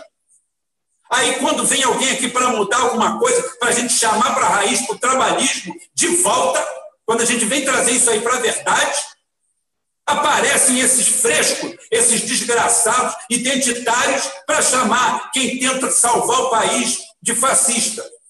Eu vou passar a bola para vocês, porque eu já falei bastante. Acho que eu fiz o meu discurso da noite. Eu acho, inclusive, Rubão, é, é, nessa situação aí, a esquerda começa a perder espaço no momento em que eles, é, eles deixam, né, esquecem do trabalhador, deixa esse vácuo moral e quem ocupa esse vácuo moral aí é essa direita bolsonarista. Então, o que acontece? Hoje, você falar em combate à criminalidade, em boa parte do círculo de esquerda, soa mal. Né? Você falar num país, como você falou, de 65 mil homicídios, mal, isso virou coisa de direita. Você falar em combate... É, virou, um coi... é, virou um coitadismo em torno do bandido no Brasil que não dá para entender. Então, um coitadismo. Eu recebi um vídeo aqui que, se você quiser, eu passo para você. Eu duvido se você vai conseguir ver ele mais de uma vez. É. Muita gente deve ter visto esse vídeo. Uma menina, uma menina, uma garota, deve ter uns 18 anos, tá? Deitada no chão, executada picaretada. O cara executando ela picaretada. Que crime essa mulher cometeu para ser executada picaretada? Hoje eu recebi um vídeo no Facebook tá? que algum identitário botou lá, porque ele tentou levar para o lado. É o seguinte: um, um gay numa favela sendo açoitado por, por, por um traficante de uma facção. Ele não estava sendo açoitado por ser é, gay, não. Ele está sendo açoitado porque ali existe um Estado paralelo, que é defendido pelos identitários, que chamam aquilo de vítima da sociedade. E chamam o policial que entra lá de fascista, de porco, de bandido, onde ligado ao pessoal que entra lá dentro e ensina o povo de lá, os garotos, os maconheirinhos, os aviãozinhos, a editar vídeo para tentar fuder a polícia, as forças de segurança. Eu não estou aqui fazendo defesa de mal policial, de bandido, não. Eu estou fazendo defesa do Estado, porque a hora que isso aqui pegar fogo de vez, virar cada um por si, eu quero ver quem é que vai se salvar. Mas não vai salvar ninguém. É um absurdo. Essa glamorização do bandido no Brasil, do traficante, isso não tem parâmetro no lugar do mundo. É síndrome de Estocolmo elevada à enésima potência. Você apanha, você vive com medo. Eu entro em casa assustado, eu olho para um lado, eu olho para o outro. Se um filho teu está na rua, você fica ligando a cada minuto para ele. Aí aparece o Ciro Gomes em rede nacional, dizendo: o meu filho tem mais medo da polícia do que de bandido. Ah, vai fazer média na puta que pariu, caralho. Vai fazer média com identitário no inferno, rapaz. Que o povo da periferia caga de medo. Porra, o cara olha para a filha dele, se achar que é bonitinha, vai pegar e pronto. E ele vai ficar quieto. E pronto, acabou. E é assim que funciona. Aí existe uma romantização, uma glamorização do crime, do bandido, como se o povo da periferia fosse a gostasse, agradasse aquilo ali. Aí quando vai lá procurar voto, não acha. Por quê? Porque o povo de lá é a única hora que ele tem de liberdade é quando ele entra na urna quietinho e vota. Ele vai votar nessa turma? O Marcelo Freixo, a Marielle, que eu não tenho nada contra, inclusive, eu, como eu parto, eu posso defender. Ela era uma das poucas um pouco membros do PSOL que abria as portas dele para policiais. E tem muita viúva de policial que fala bem da Marielle. Então, eu não tenho nada que falar mal dela. Mas eu quero dizer que ela foi eleita com uma pauta de mulher negra, favelada, homossexual, e ela teve 90% dos votos na Zona Sul do Rio de Janeiro, em lugares aonde a renda média é de 20 salário mínimo per capita. Tá? Na, na, na, lá no universo dela, ela teve 10, nem 10% dos votos, teve 6% dos votos, se não me engano, na área dela. O que prova que aqueles argumentos não sensibilizam lá. Sensibilizam o cara de lá, que, como diz o, o Belchior na música dele para o Caetano, tá? A cidade grande não é tão bonita para quem vem do norte e vai morar na rua. É bonita para o Caetano, que vinha de lá fumar maconha e correr atrás de garotão aqui, atrás do menino do Rio, aqui na praia do Leblon, em Ipanema. Um apartamento de frente para a praia. Aí é bonito, aí o Rio é lindo, a favela é linda, tudo é lindo, tudo é bonito aqui. Agora vem do norte, vem do nordeste para morar na rua. Aí você vai escutar aquela música O Comedor de Gilete, que fica muito melhor, para ver o que, é a verdade. Mas toca o barco aí, André, porque o espaço é seu. Então, é, é mas exatamente isso. Essa turma deixa, né, esse, esse... Eles estão muito mais preocupados em fazer média com a, com a galerinha deles ali, né? Com a maconha deles, esse tipo de coisa, do que com eles estão um pouco se fudendo pro povo, pouco se fudendo para a nação, para porra nenhuma. Eles querem é, é, é, o dele garantido sem trabalhar, como tu falou, e fazer médio com o outro. Ficar um chupando a rola do outro ali. Né? Um, um puxando o saco do outro. Né? Então, é, essa galera, eles são totalmente responsáveis. Eles são responsáveis diretos tá? pela, pela eleição dessa galera de Bolsonaro aí. Eles são responsáveis diretos, porque hoje você está no ciclo de esquerda, você fala em combate à pedofilia, se você fala em pena de morte para pedófilo, ou pelo menos uma perpétua, alguma coisa, vai soar mal, você não é chique. Né?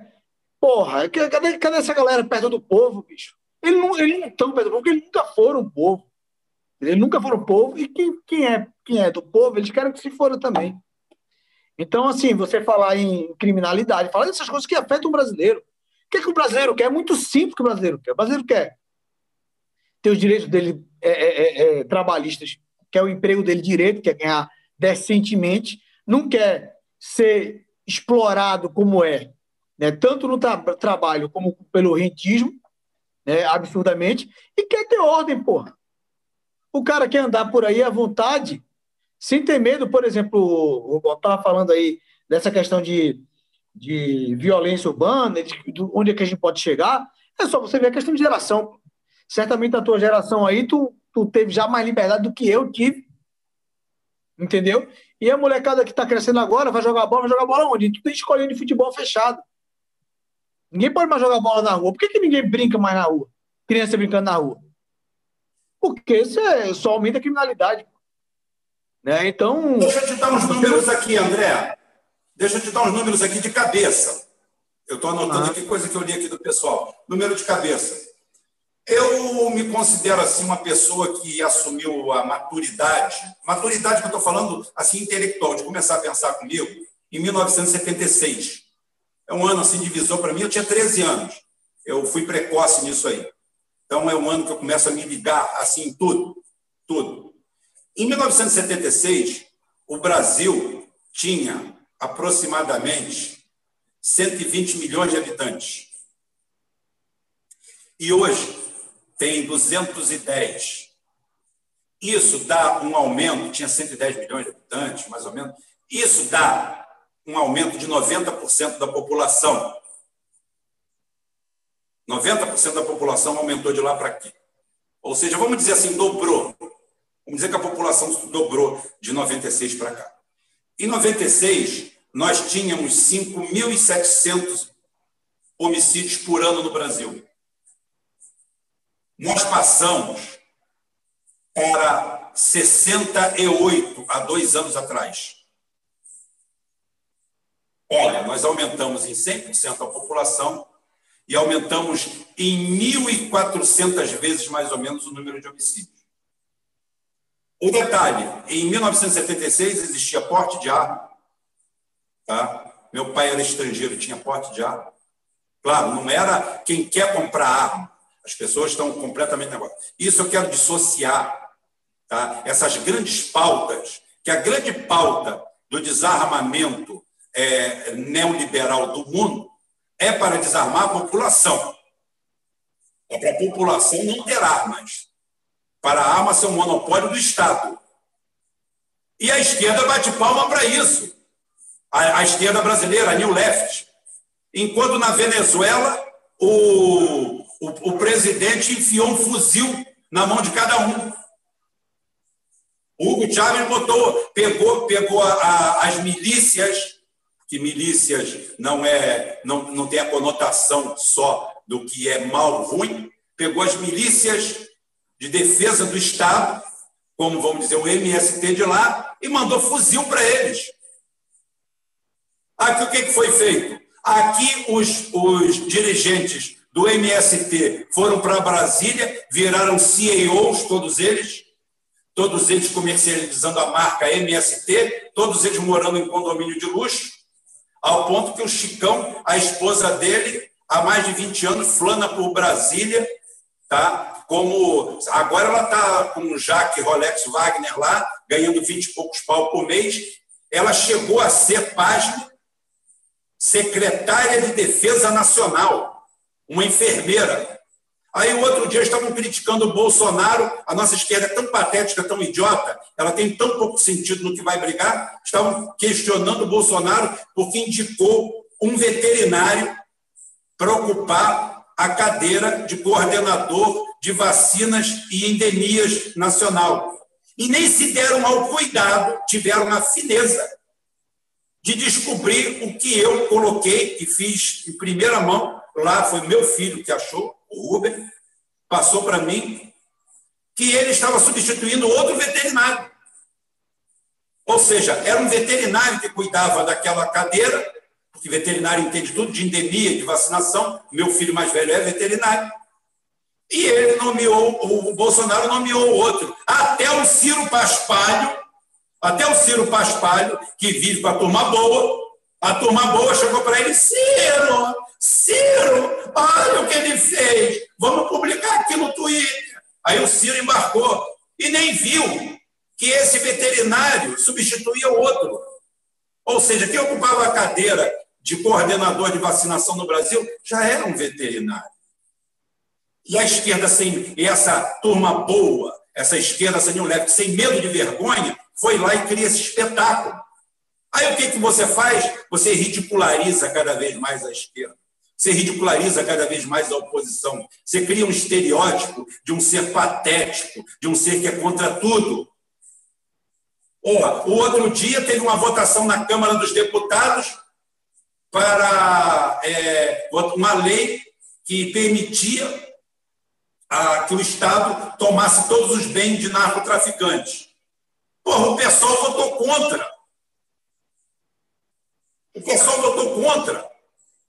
Aí como você. Aí o cara da direita pega aquilo ali, não precisa nem descontextualizar, tem que contextualizar. Bota aquilo ali na, na, no canal dele, o que, que o povo vai sentir? Um povo que tem seus filhos assassinados a número de 68 mil, e eu coloco que quase 100 mil, porque os desaparecidos não vão para a Disneylândia, não vão fazer turismo em Samoa. Os desaparecidos estão enterrados em cemitério clandestino, quer seja de milícia privada, quer seja de milícia da onde for, quer seja de milícia do narcotráfico. Pronto, o terrorismo está aqui. Nós temos leis antiterror e temos uma mídia escrota que faz a pauta para a direita, a esquerda. E o esquerdo o que, que faz? Cria o espantalho. Cria o espantalho. O espantalho para a população de bem meter a porrada. A população de bem não bate no Bolsonaro, que tem poder suficiente para foder tua aposentadoria. O Bolsonaro tem poder suficiente para foder tua carreira. Esse cara não reclama que o Bolsonaro não usa esse poder para combater a criminalidade, o crime organizado. Cadê o combate ao crime organizado? Cadê? Cadê as Forças Armadas para entrar dentro do Morro da Mangueira, classificar todos os traficantes que estão ali de fuzil na mão de narcotraficantes, de inimigos do Estado, de terroristas, usar a lei de segurança nacional e abater todos eles. Isso seria a mesma coisa que o Edir Macedo chegar dentro do púlpito da igreja negócio dele lá e chegar e falar assim: gente, acabei de matar o demônio. Vai todo mundo para casa, o demônio morreu, o diabo morreu, o espantalho morreu.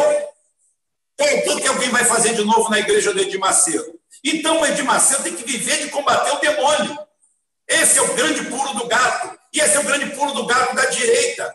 Ela não pode combater a criminalidade. Ela tem que fazer um espantalho com a esquerda e a esquerda ficar como espantalho da direita da, da população despolitizada e o cara olhar, tá vendo? Esse aí é o Marcelo Freixo, esse cara só defende bandido, esse é o PSOL, essa é a esquerda brasileira, esse é o Ciro Gomes, olha o discurso dele. Você vai votar nesse homem? Teu primo não foi assassinado anteontem? Que aqui todo mundo. Aqui é igual a guerra nos Estados Unidos ou na Europa. Todo mundo tem um parente que já se fudeu. Todo mundo tem um parente, um conhecido, um amigo que já morreu. Porque com 68 mil, 70 mil homicídios por ano, oficiais, em 10 anos, são 700 mil pessoas. Num universo de 200 milhões de habitantes, tá? aonde pelo menos a metade só disso é adulta, então todo mundo tem um amigo. Então o cara chega, pega a esquerda de espantalho e fala: é isso aí que você vai votar? É nesse homem? Olha o que, que ele está falando. Ah, o filho dele tem mais medo da polícia do que do traficante. Ah, tá dando, claro, não estou dizendo eu minha palavra. O cidadão comum que eu ouvi falar. E sabe por quê? É porque o filho dele não sai de boca de fumo. Eu não estou dizendo que o filho do Silvio faz isso, mas eu estou dizendo que é o que as pessoas falam. Por quê? Porque ele assumiu um espantalho criado pela direita, não combatido pela direita, e que fica vivo ali como o diabo dentro da igreja neopentecostal para sofrer apedrejamento. Mas ninguém quer acabar com ele, porque se acabar, acaba a retórica, acaba o espantalho. Então, o Bolsonaro não vai combater a criminalidade. Ele vai se vitimizar e dizer que, tá vendo? A gente tenta combater, mas eles fazem o quê? Agora, em compensação, na Previdência, na dívida pública, dar dinheiro para banco, ele pode, não tem problema nenhum. Não está prestando atenção em nada. E a nossa esquerda continua de espantalho lá. É esse o problema. Alguma coisa, cara, aí, a falar, a acrescentar? Não, Rubem, eu quero ouvir o André um pouco. Queria que o André a gente retomar o assunto aí de São Paulo, né? Exatamente, para pedir para o André, gente... o, André chama de fábrica, né? O André é um cara que anda no meio do povo, André. Eu quero que você explique aí para a gente, agora esquecendo toda essa parte ideológica, o seu trabalho, tá? Com quem que você se relaciona, com quem que quem, quem são os seus eleitores e fale para os outros que possam vir a ser seus eleitores é isso que interessa agora no momento, em que você explique para as pessoas quem é o André como candidato. Você falou como é o André como pessoa, como cidadão, como chegou em São Paulo. Agora o André candidato. Quais são, o que, que você vai representar? Quem são seus eleitores? Com quem você conversa todo dia? Quem são seus interlocutores? Os motoboys, os pobres, os desvalidos, o cara que não tem emprego, que vive aí entregando iFood para cima e para baixo, o cara do Uber, o cara desassistido por um Estado cada vez mais violento, cada vez mais canalha, e que essa esquerda, quando se junta, ou essa pretensa esquerda, simplesmente fica atacando os próprios parceiros para fazer a vida desses fascistas melhor ainda. Conta aí para gente, André. É, vamos falar de projeto, de coisa para São Paulo, né? É, na realidade, primeiro falar assim, as pessoas, eu, eu não sou aqui um cara para estar tá vendendo mentiras e falando. É, o pessoal tem que saber o que, é que faz o vereador, né? É, o vereador vai fiscalizar a prefeitura e vai oferecer ali um ou outro projeto de lei dentro das limitações de um município, né? É, tem muita coisa que eu falei aqui de quem eu sou e de valores gerais, né?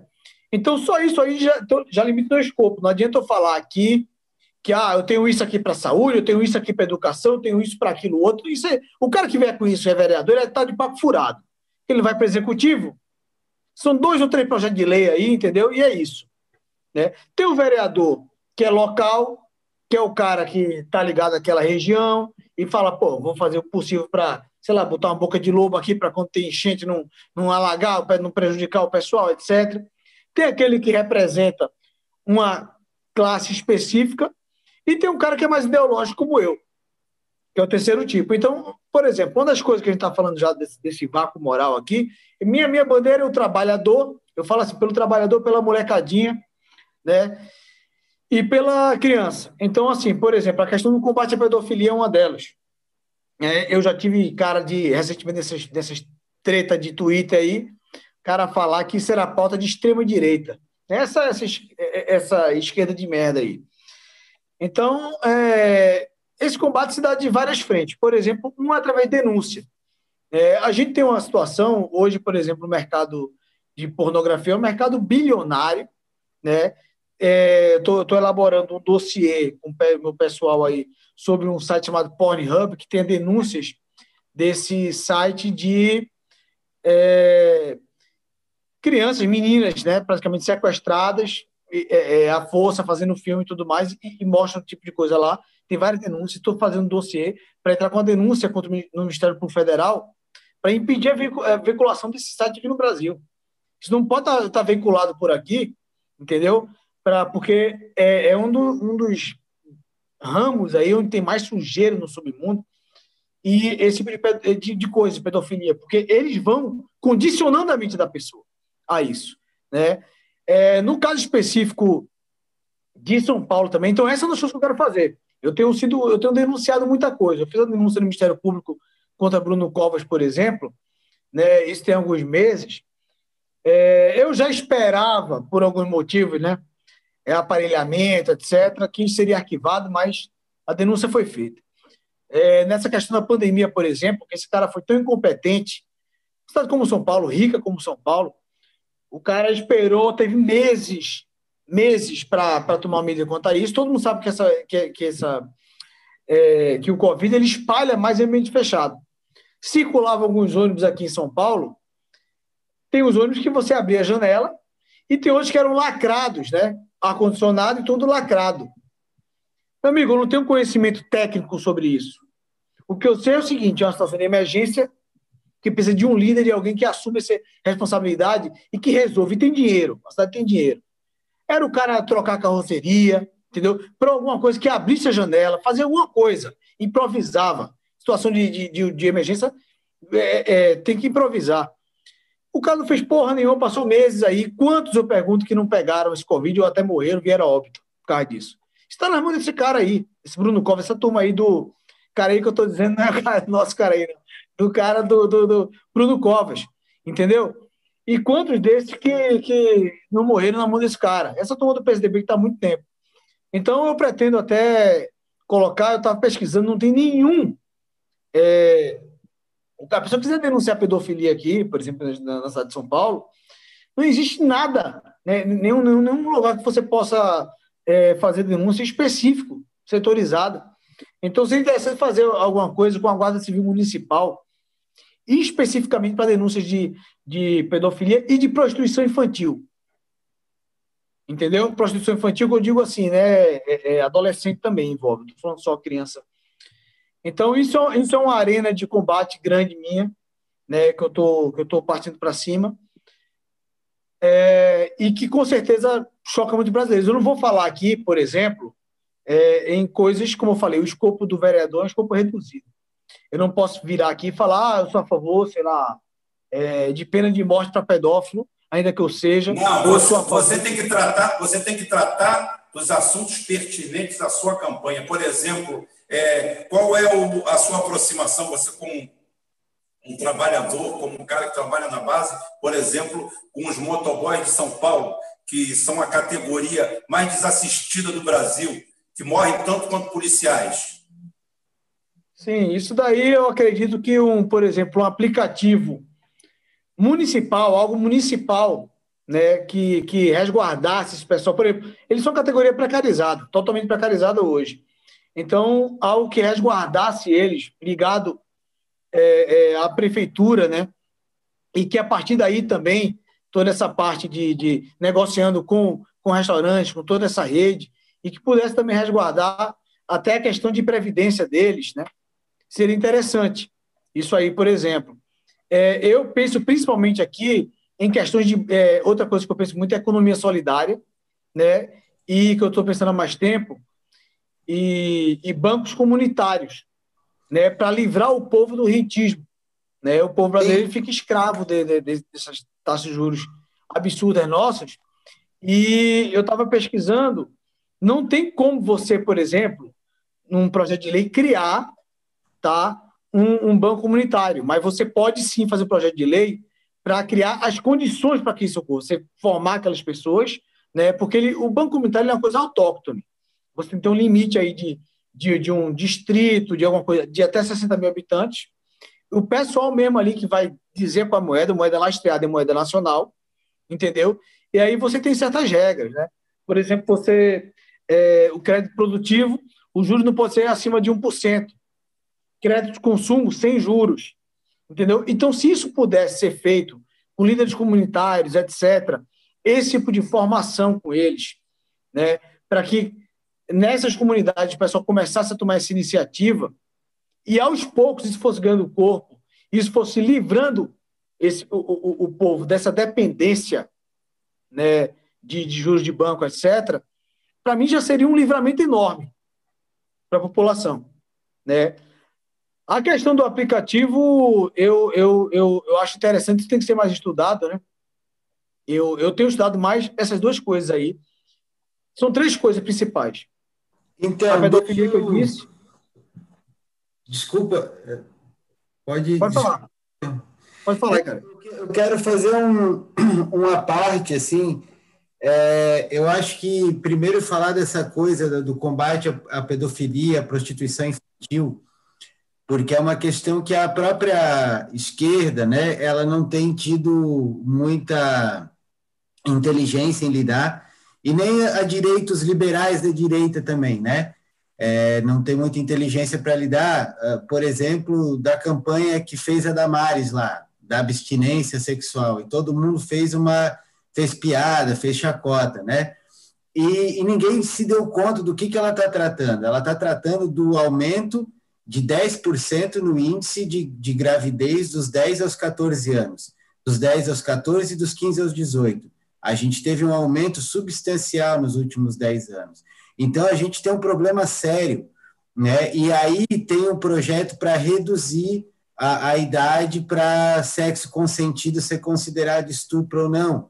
E a gente tem um problema. Eu tenho uma amiga que é, é é, pediatra, obstetra, trabalha com neonatal, né, trabalha com, com clínica de, de maternidade pública, na rede pública, interior de São Paulo até, e, e a experiência é assim, por semana são, sei lá, 10 é, mulheres grávidas, com perfil assim, o quarto filho está com 20 anos, é o quarto filho, mora na rua, não tem emprego, viciado em crack, viciado em álcool, sabe? Então são pessoas muito frágeis. E às vezes as pessoas não estão enxergando o problema que, que é, é, é estruturalmente o que está tá acontecendo com a hipersexualização da infância, né? E, e, isso é uma pauta que a esquerda trata de uma maneira muito caricata, muito burra, muito liberal, né? E é nesse sentido que, inclusive, eu falo que esses progressistas de hoje, eles não são progressistas, eles são reacionários. Eles reagem a questões que a humanidade evoluiu e desenvolveu há muito tempo. O cara aí, o cara aí, o valor moral só... de, de, que não se tem relação sexual com criança. Isso é um valor é, moral é, absoluto. A humanidade evoluiu, inclusive, para criminalizar isso. Então, você tem um movimento que se diz progressista, mas, no fundo, ele é reacionário, porque ele está reagindo a um valor que a sociedade construiu de que se não, não se sexualmente crianças, sabe? É a mesma coisa com os, os derrubadores de estátua. Eles acham que eles são progressistas, mas o derrubador de estátua é um reacionário. Ele quer destruir aquilo que a sociedade construiu coletivamente. Então, essa galera que hoje está no campo progressista, eles não são progressistas, eles são reaças. Né? Eles são tão reaças, tão nazistas, por isso que eles têm a tal da cultura do cancelamento. A cultura do cancelamento é a queima de livros do nazismo. Né? É, é censurar as pessoas e dizer que ninguém pode falar, ninguém pode ler, ninguém pode ter aquelas ideias. Né? Então, essa, esse liberalismo progressista que a gente tem hoje, ele é extremamente reacionário para lidar com isso. Né? É, é, e, a, e, a, esquerda perde de novo por não saber lidar. Assim como o Rubem fala que, que todo mundo tem aí um, um caso de, de uma pessoa que foi vítima da violência, do crime, do crime organizado, tráfico, assalto tudo mais, todo mundo tem também uma pessoa que engravidou na adolescência na família, próximo, que sabe o que, que acontece com 12, com 14, com 13, com 15, com 16. A gente sabe que esse tipo de coisa acontece.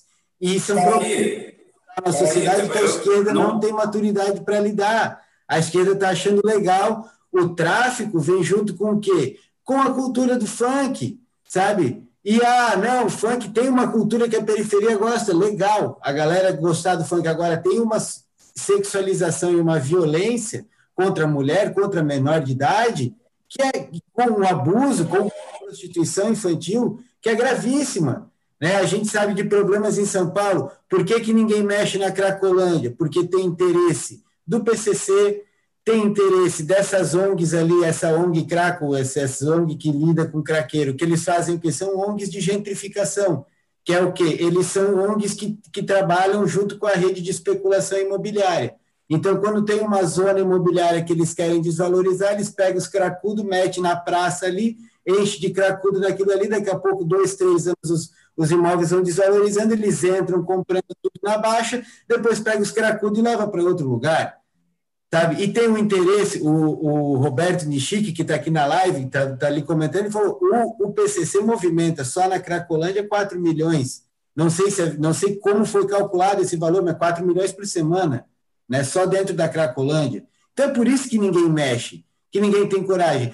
E tem um tratamento meio burro, né? porque a gente está vendo aí uma mãe caguei com aqueles videozinhos fazendo um, um, polemizando a Cracolândia, porque é um problema, e do outro lado a gente tem as figuras próximas ao padre Júlio Lancelotti, né, que no fim das contas está fazendo um tipo de trabalho é, ruim né, para que acaba tendo uma, um problema. É mais um problema dentro de São Paulo, dentro do centro de São Paulo, né, porque não tem uma política clara e, e firme para lidar com a Cracolândia, né, que é, é, é, criar uma clínica grande de reabilitação fora do centro, tratar da, da saúde, da educação, da assistência social, da preparação para o trabalho, inserir essas pessoas de volta na sociedade com internação compulsória. Eu internação compulsória, sim, Sabe, a pessoa é viciada em droga, está morando na rua, está com três, quatro filhos, tem que ser internada compulsoriamente até se reabilitar.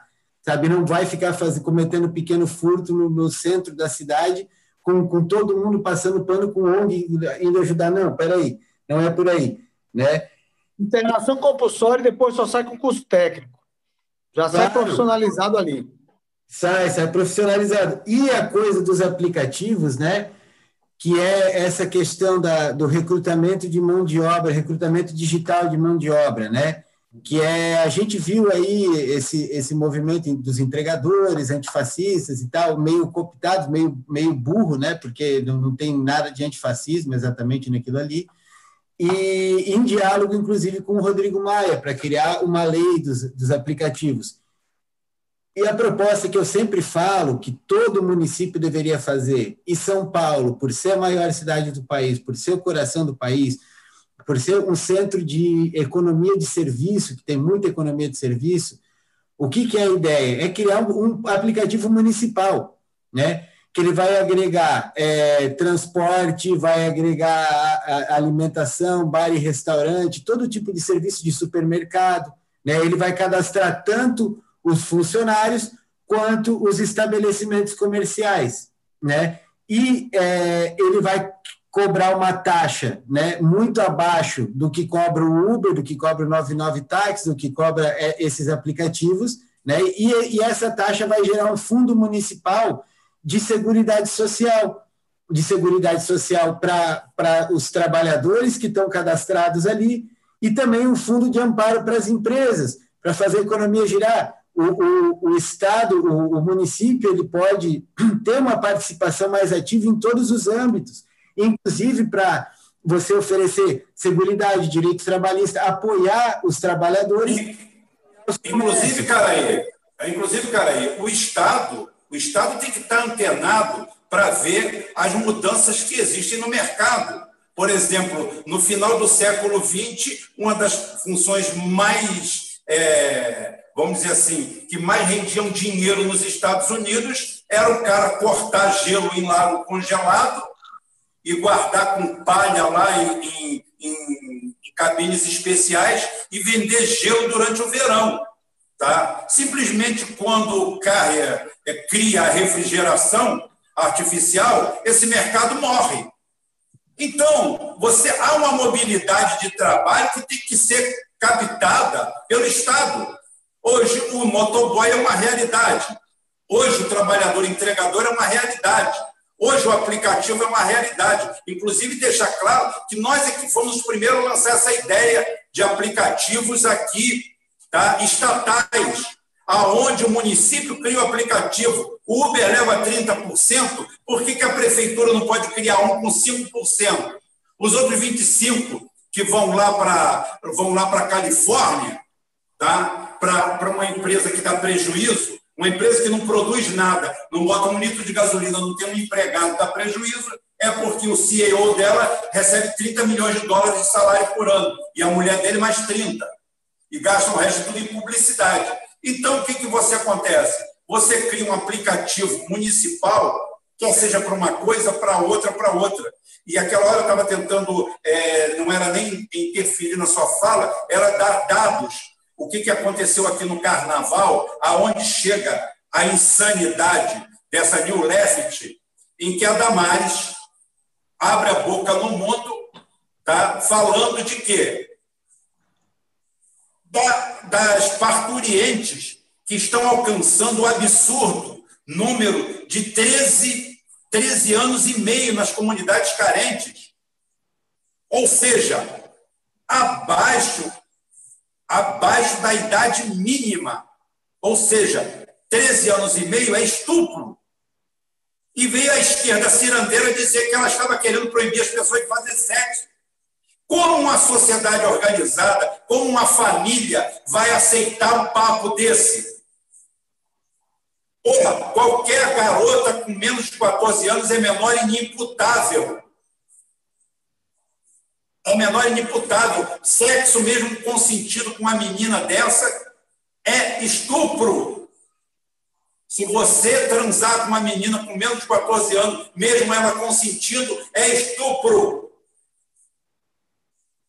E as garotas com 13 anos e meio estão tendo a iniciação sexual em torno dos 12 anos, na periferia do Rio de Janeiro, em festival de drogas, é, na imbecilização de um, de um funk que não agrega nada cultural, não existe nada, não se coloca cultura, não se coloca cinema de graça, não se coloca biblioteca, se coloca aquela merda que é dominada pelo traficante, pelo chefe da boca, que vai ali Ah, ele não deixa, como eu falei, entra com as Forças Armadas, localiza tudo, faz o levantamento e vai lá e estoura os miolos de todos eles. Até porque soldado neutraliza o ponto. Leva todo mundo, acabou tudo. Botou, acaba de novo. Rubem, é, isso não tem fim. Tem fim, sim. Tem fim, sim. Porque o, o Mussolini, quando assumiu a Itália, a gente tem que ir lá, lá na Itália, na década de 30, dizer como as coisas acontecem. E falaram que é o seguinte, que a máfia acabava com o governo do Mussolini, mas o Mussolini não acabava com a máfia. Ele botou um compadre dele lá na Sicília e em dois anos, quem não fugiu para os Estados Unidos morreu. E a máfia é extinta, some da Sicília, vai toda para os Estados Unidos, ou então para a sepultura, ou então foge. E eles voltam em 44 com as forças aliadas.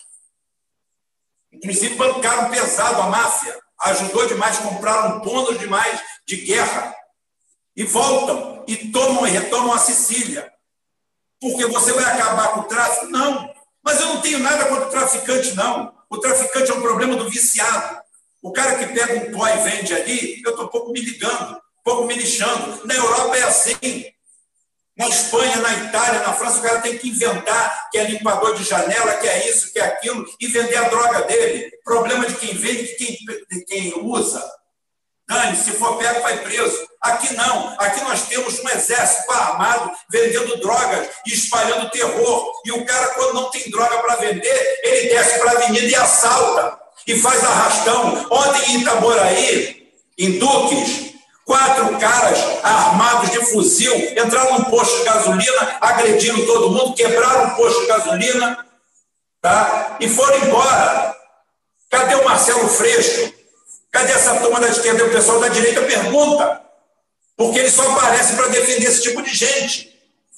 É como a história das meninas vieram ridicularizar, você entra no Facebook, ah, ah, ah, a Damares, quá, quá, quá, quá. Eu vou ter que ficar do lado da Damares, você não gosta da Damares? Dane-se, estou pouco me lixando.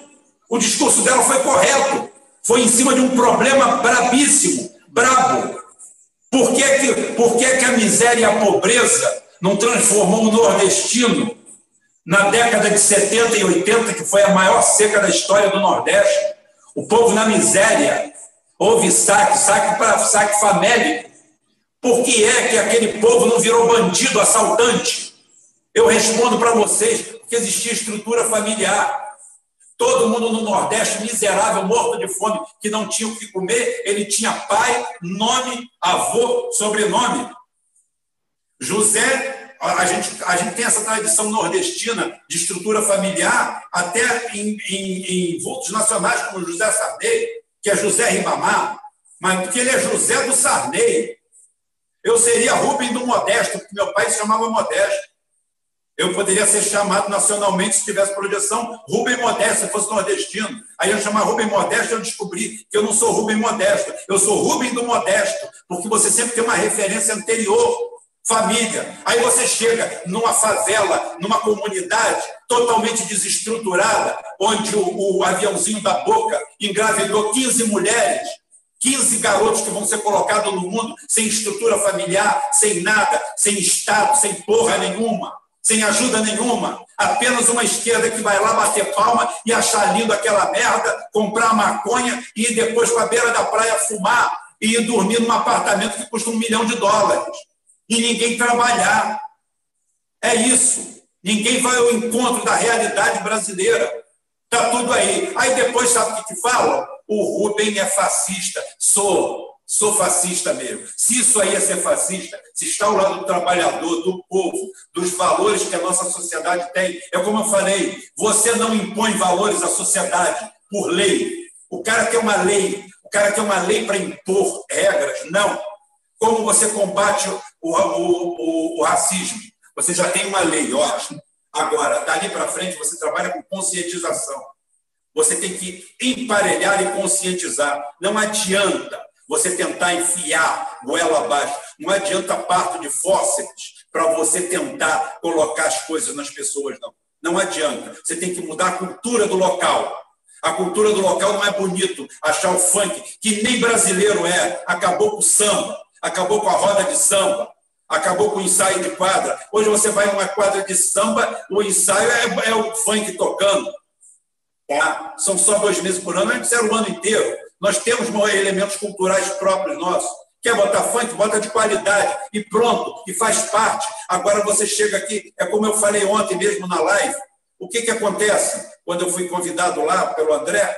O que, que acontece? O, vem uma entidade internacional, aí o presidente leva o cara lá para uma favela mostrar a criança dançando na boquinha da garrafa, em vez de mostrar onde a gente tem tecnologia, onde a gente é diferente, onde a gente faz a diferença, ou fazia até outro dia, porque está esse Paulo Guedes, essa turma, essa quadrilha toda aí, neoliberal canalha, promovendo o final da entrega do Brasil. Nós, como já falaram as pessoas aqui, nós não produzimos um motor dois tempos, nós não produzimos nada. Tudo feito aqui é sob licença. Nós não temos nada. Nós não produzimos nem o Big Brother que esse povo adora.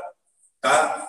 É uma franquia, é pago. Todos os programas de televisão brasileira são produções copiadas lá de fora. Quando você vê um programa de um bosta desse nessa televisão, essa horripilante TV aberta brasileira, tudo é modelo copiado.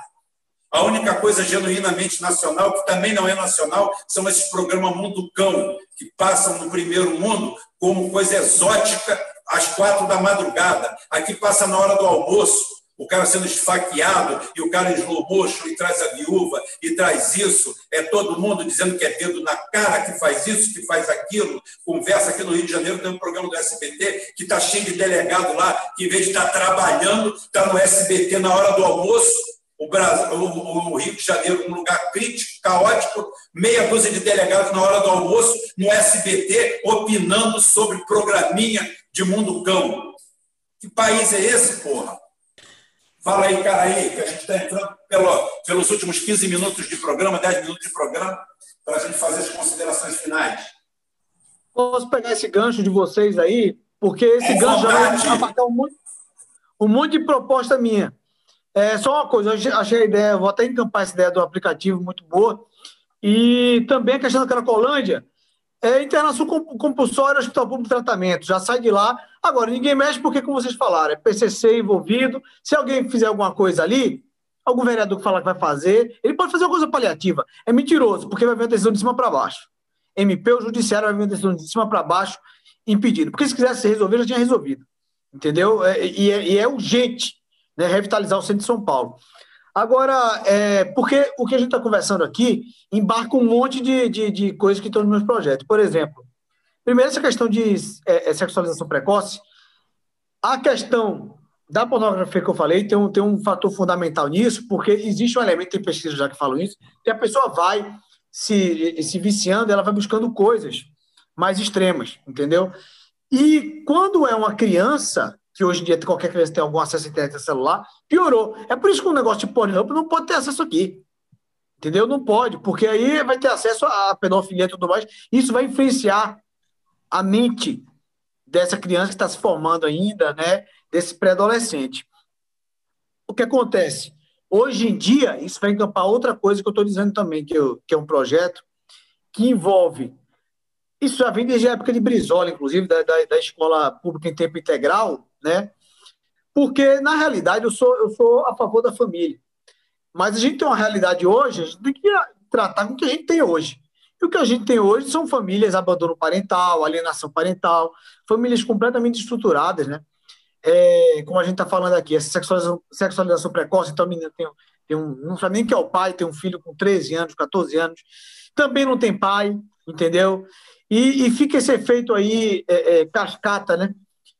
Então, eu acho importante, como não há, infelizmente, hoje, boa parte das famílias são desestruturadas, isso que o Rubão tocou aí, né, da importância que tem a figura paterna, né, é, tão vilipendiada hoje, e que por isso que muita gente que está na, na, na, pobreza é, não, não, passa a viver uma vida indigna, porque o cara tem uma referência lá de família e tudo mais, ele não quer decepcionar aquela referência dele.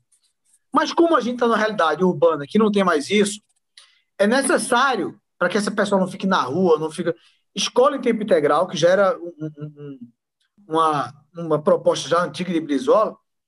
Junto com isso, Aí eu coloco, uma das coisas que eu gostaria seria é, a valorização nacional, por exemplo, para a molecada aí, adolescente e tal, jiu-jitsu e capoeira nas escolas, porque são artes marciais nacionais, e você gasta toda aquela energia, aquela disposição que você tem, com uma coisa produtiva e que, ao mesmo tempo, valoriza o produto nacional e com trilhas. Aqui em São Paulo tem várias trilhas, trilha bandeirante, né? Tem algumas trilhas aqui, mais na região metropolitana de São Paulo, são trilhas dos bandeirantes, com, com, com construções históricas, etc. Você, ao mesmo tempo que você é, coloca essa molecada para se movimentar, para gastar bem a energia deles, você também ensina né, a história do estado e da cidade para eles, entendeu? Simultaneamente.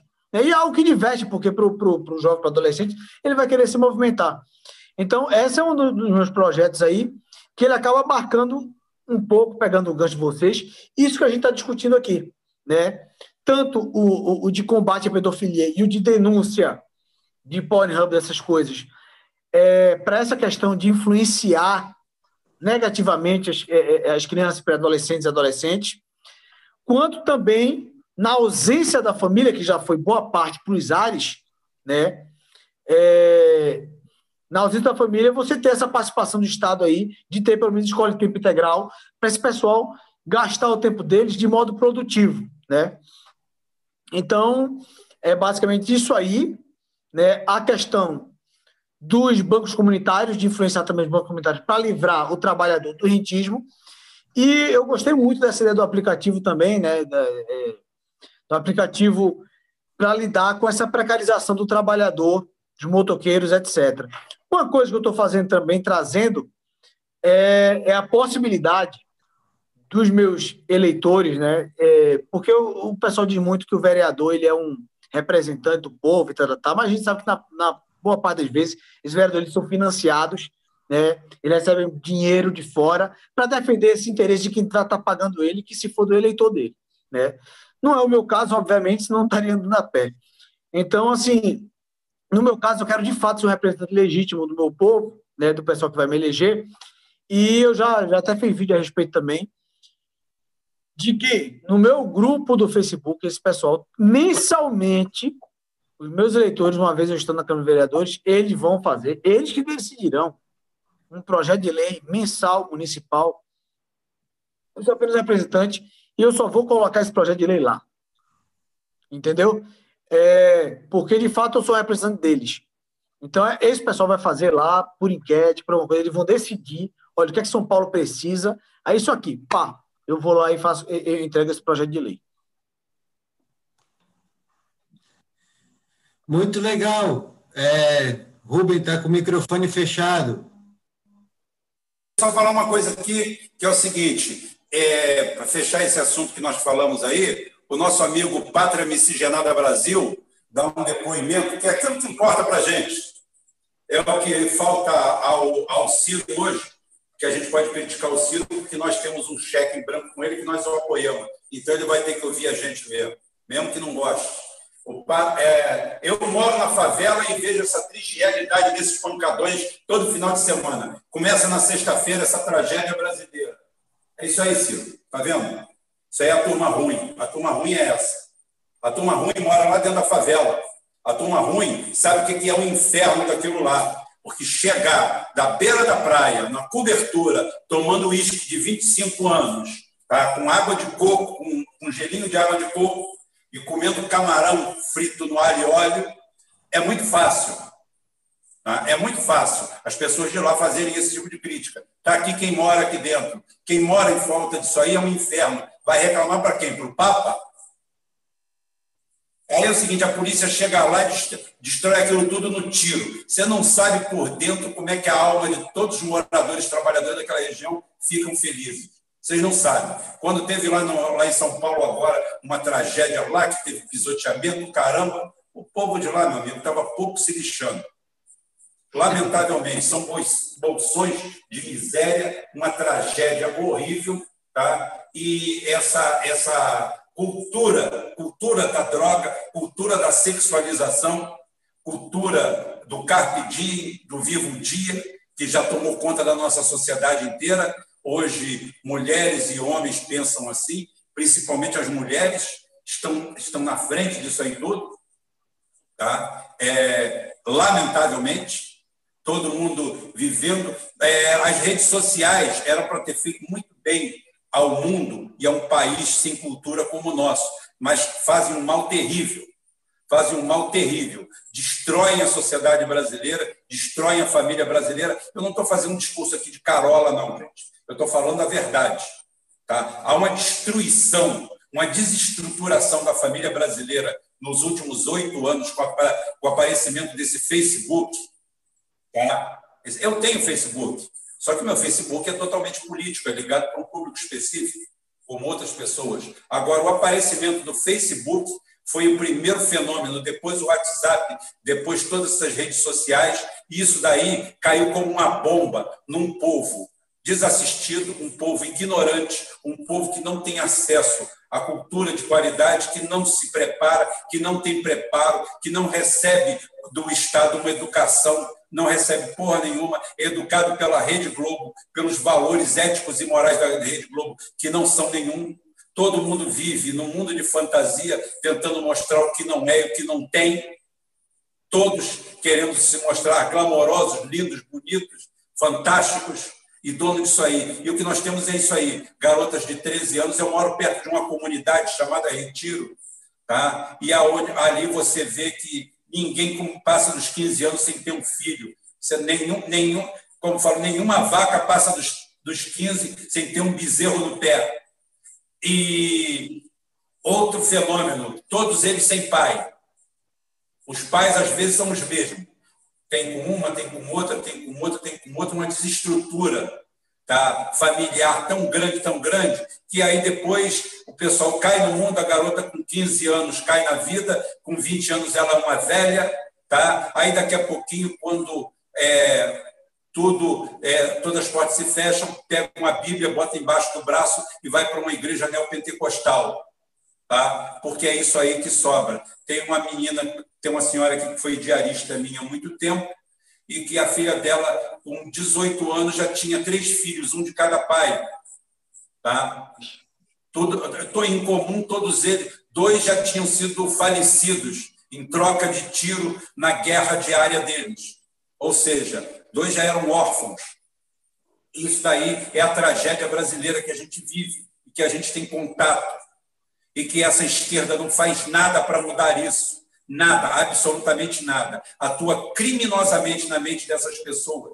Vai contra, vai contra a família, vai contra a estrutura familiar, vai contra a estrutura social brasileira, simplesmente corrompe a ética e a moral do nosso povo, transforma muitas vezes a, o, eu respeito o ateu, você não tem religião, ótimo. Você não tem religião, é problema seu. Quem não tem religião não se preocupa com religião. Eu falo que quem não tem time de futebol não assiste campeonato brasileiro. Tá? Então, quem não tem religião não se preocupa com religião. Nós somos talvez o único país do mundo que a pessoa que não tem religião briga com o religioso pelo ponto de vista dele. Ou seja, no Brasil, na New Left, nós temos uma coisa, um fenômeno único. Tá? O ateísmo é uma religião. O cara é ateu e aquilo é uma religião. Ele tenta impor aquilo para os outros. Ele briga com os outros. Quando o ateu, na realidade, simplesmente deveria se abster do processo. Mas não, eles fazem isso. E eles atacam a estrutura. Então, nós temos a estrutura neopentecostal aí, que é uma tragédia, sim, mas é uma tragédia provocada pelo Estado, provocada pelas pessoas, provocada pelos partidos políticos que deixaram chegar a esse ponto. Isso daí é um vácuo, é um buraco, isso é planejado, isso é guerra híbrida. Tudo isso é guerra híbrida. A gente está no meio disso tudo. E é triste a gente assistir a isso. É muito triste. Vamos ver o que, que vai dar de agora para frente. Vamos ver o que, que vai acontecer, porque nós estamos entrando num quadro é, assustador é, de desemprego, nós estamos virando realmente, como eu falei, um barranco de vender terra, vender. Quando eu falo terra, são minérios, são outras coisas. A gente só vende matéria-prima, a gente não tem valor nenhum agregado.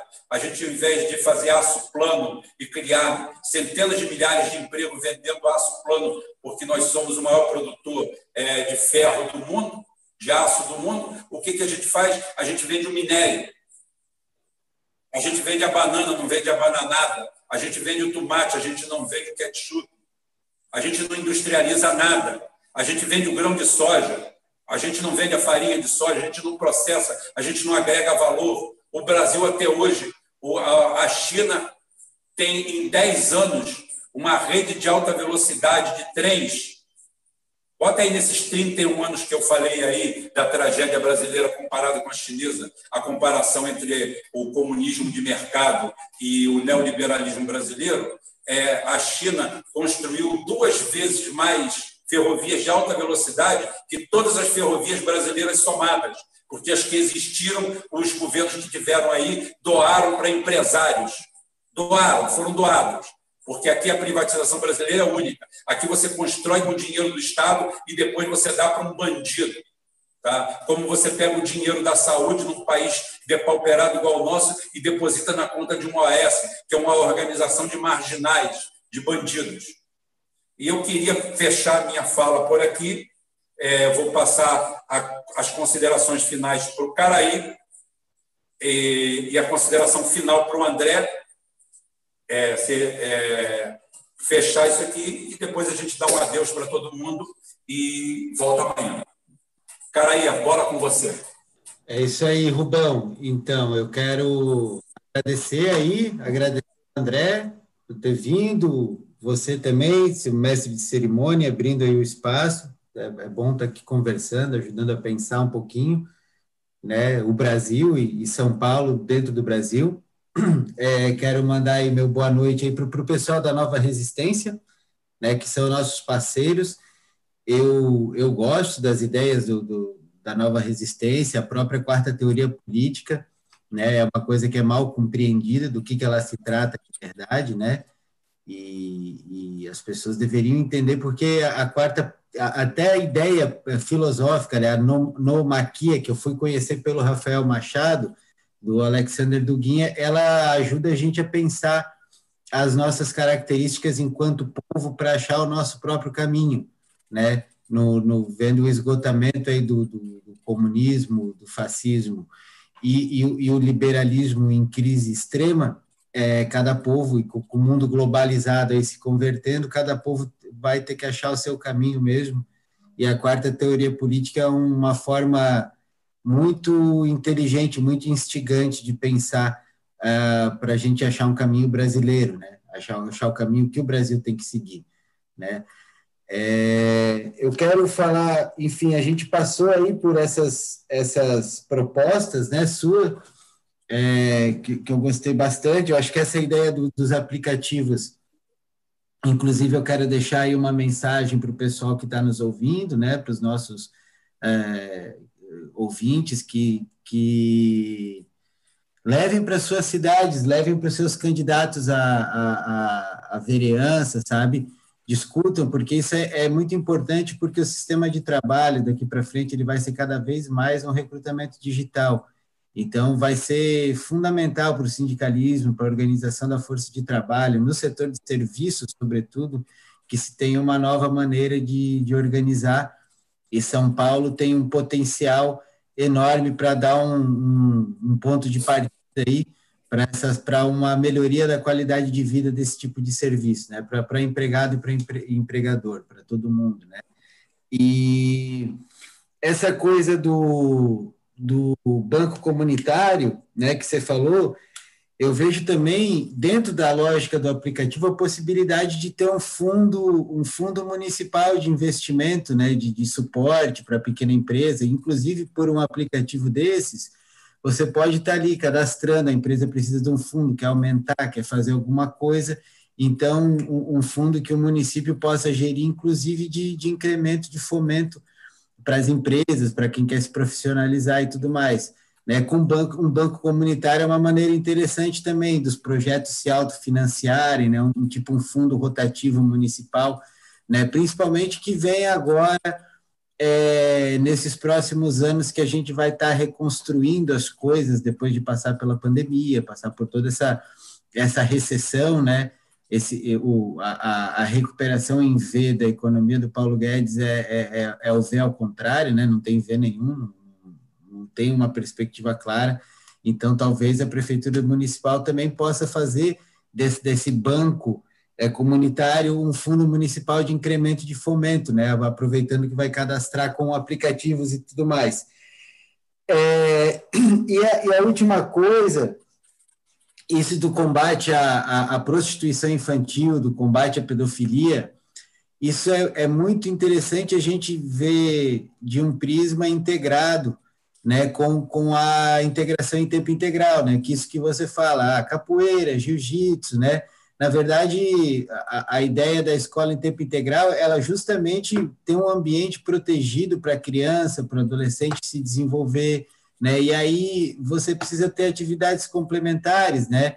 Essa possibilidade de capoeira, jiu-jitsu, dança, música, arte, é, e complemento uma matemática, preparações para o trabalho.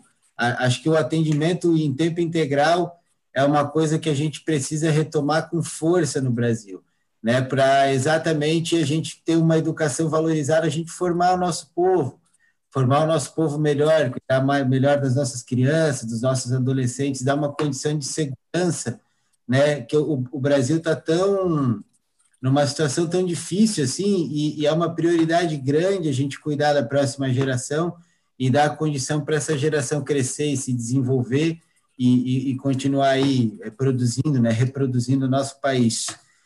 E, enfim, é isso aí, é, André, Rubem. Deixo aqui meu boa noite, uma satisfação conversar com vocês, né? E a gente se fala mais na sequência. André, vou te dar a palavra aí, você faz as suas considerações finais. Vende seu peixe. Político tem que vender peixe. Vende seu peixe e depois eu dou um adeuzinho para todo mundo aqui. Vamos lá. É, só completando o negócio que, que o, o colega falou aí, comentou com, com o Rubão, né? Que falou: ah, aqui é o um inferno, né? Esses pancadões e tal. É, isso é outra coisa que a gente pode botar na conta da, dessa turma, né? Dessa turma aí, porque tem lei do silêncio, era para o Estado atuar. Se o Estado atua, essa turma fazer maior gritaria, essa turma de, de New Left identitário aí, ah, porque é a cultura e tal. Isso porque não é ele que está lá trabalhando, que nem o cara que até descansa no final de semana, e tá aquela porra zunindo no ouvido dele. Né? O cara não, o cara tá na cobertura dele ali, é fácil. Né? Mas assim, eu queria agradecer vocês de novo, né, pela, pela, é, pelo espaço concedido, porque a gente precisa, a gente tem pouco espaço.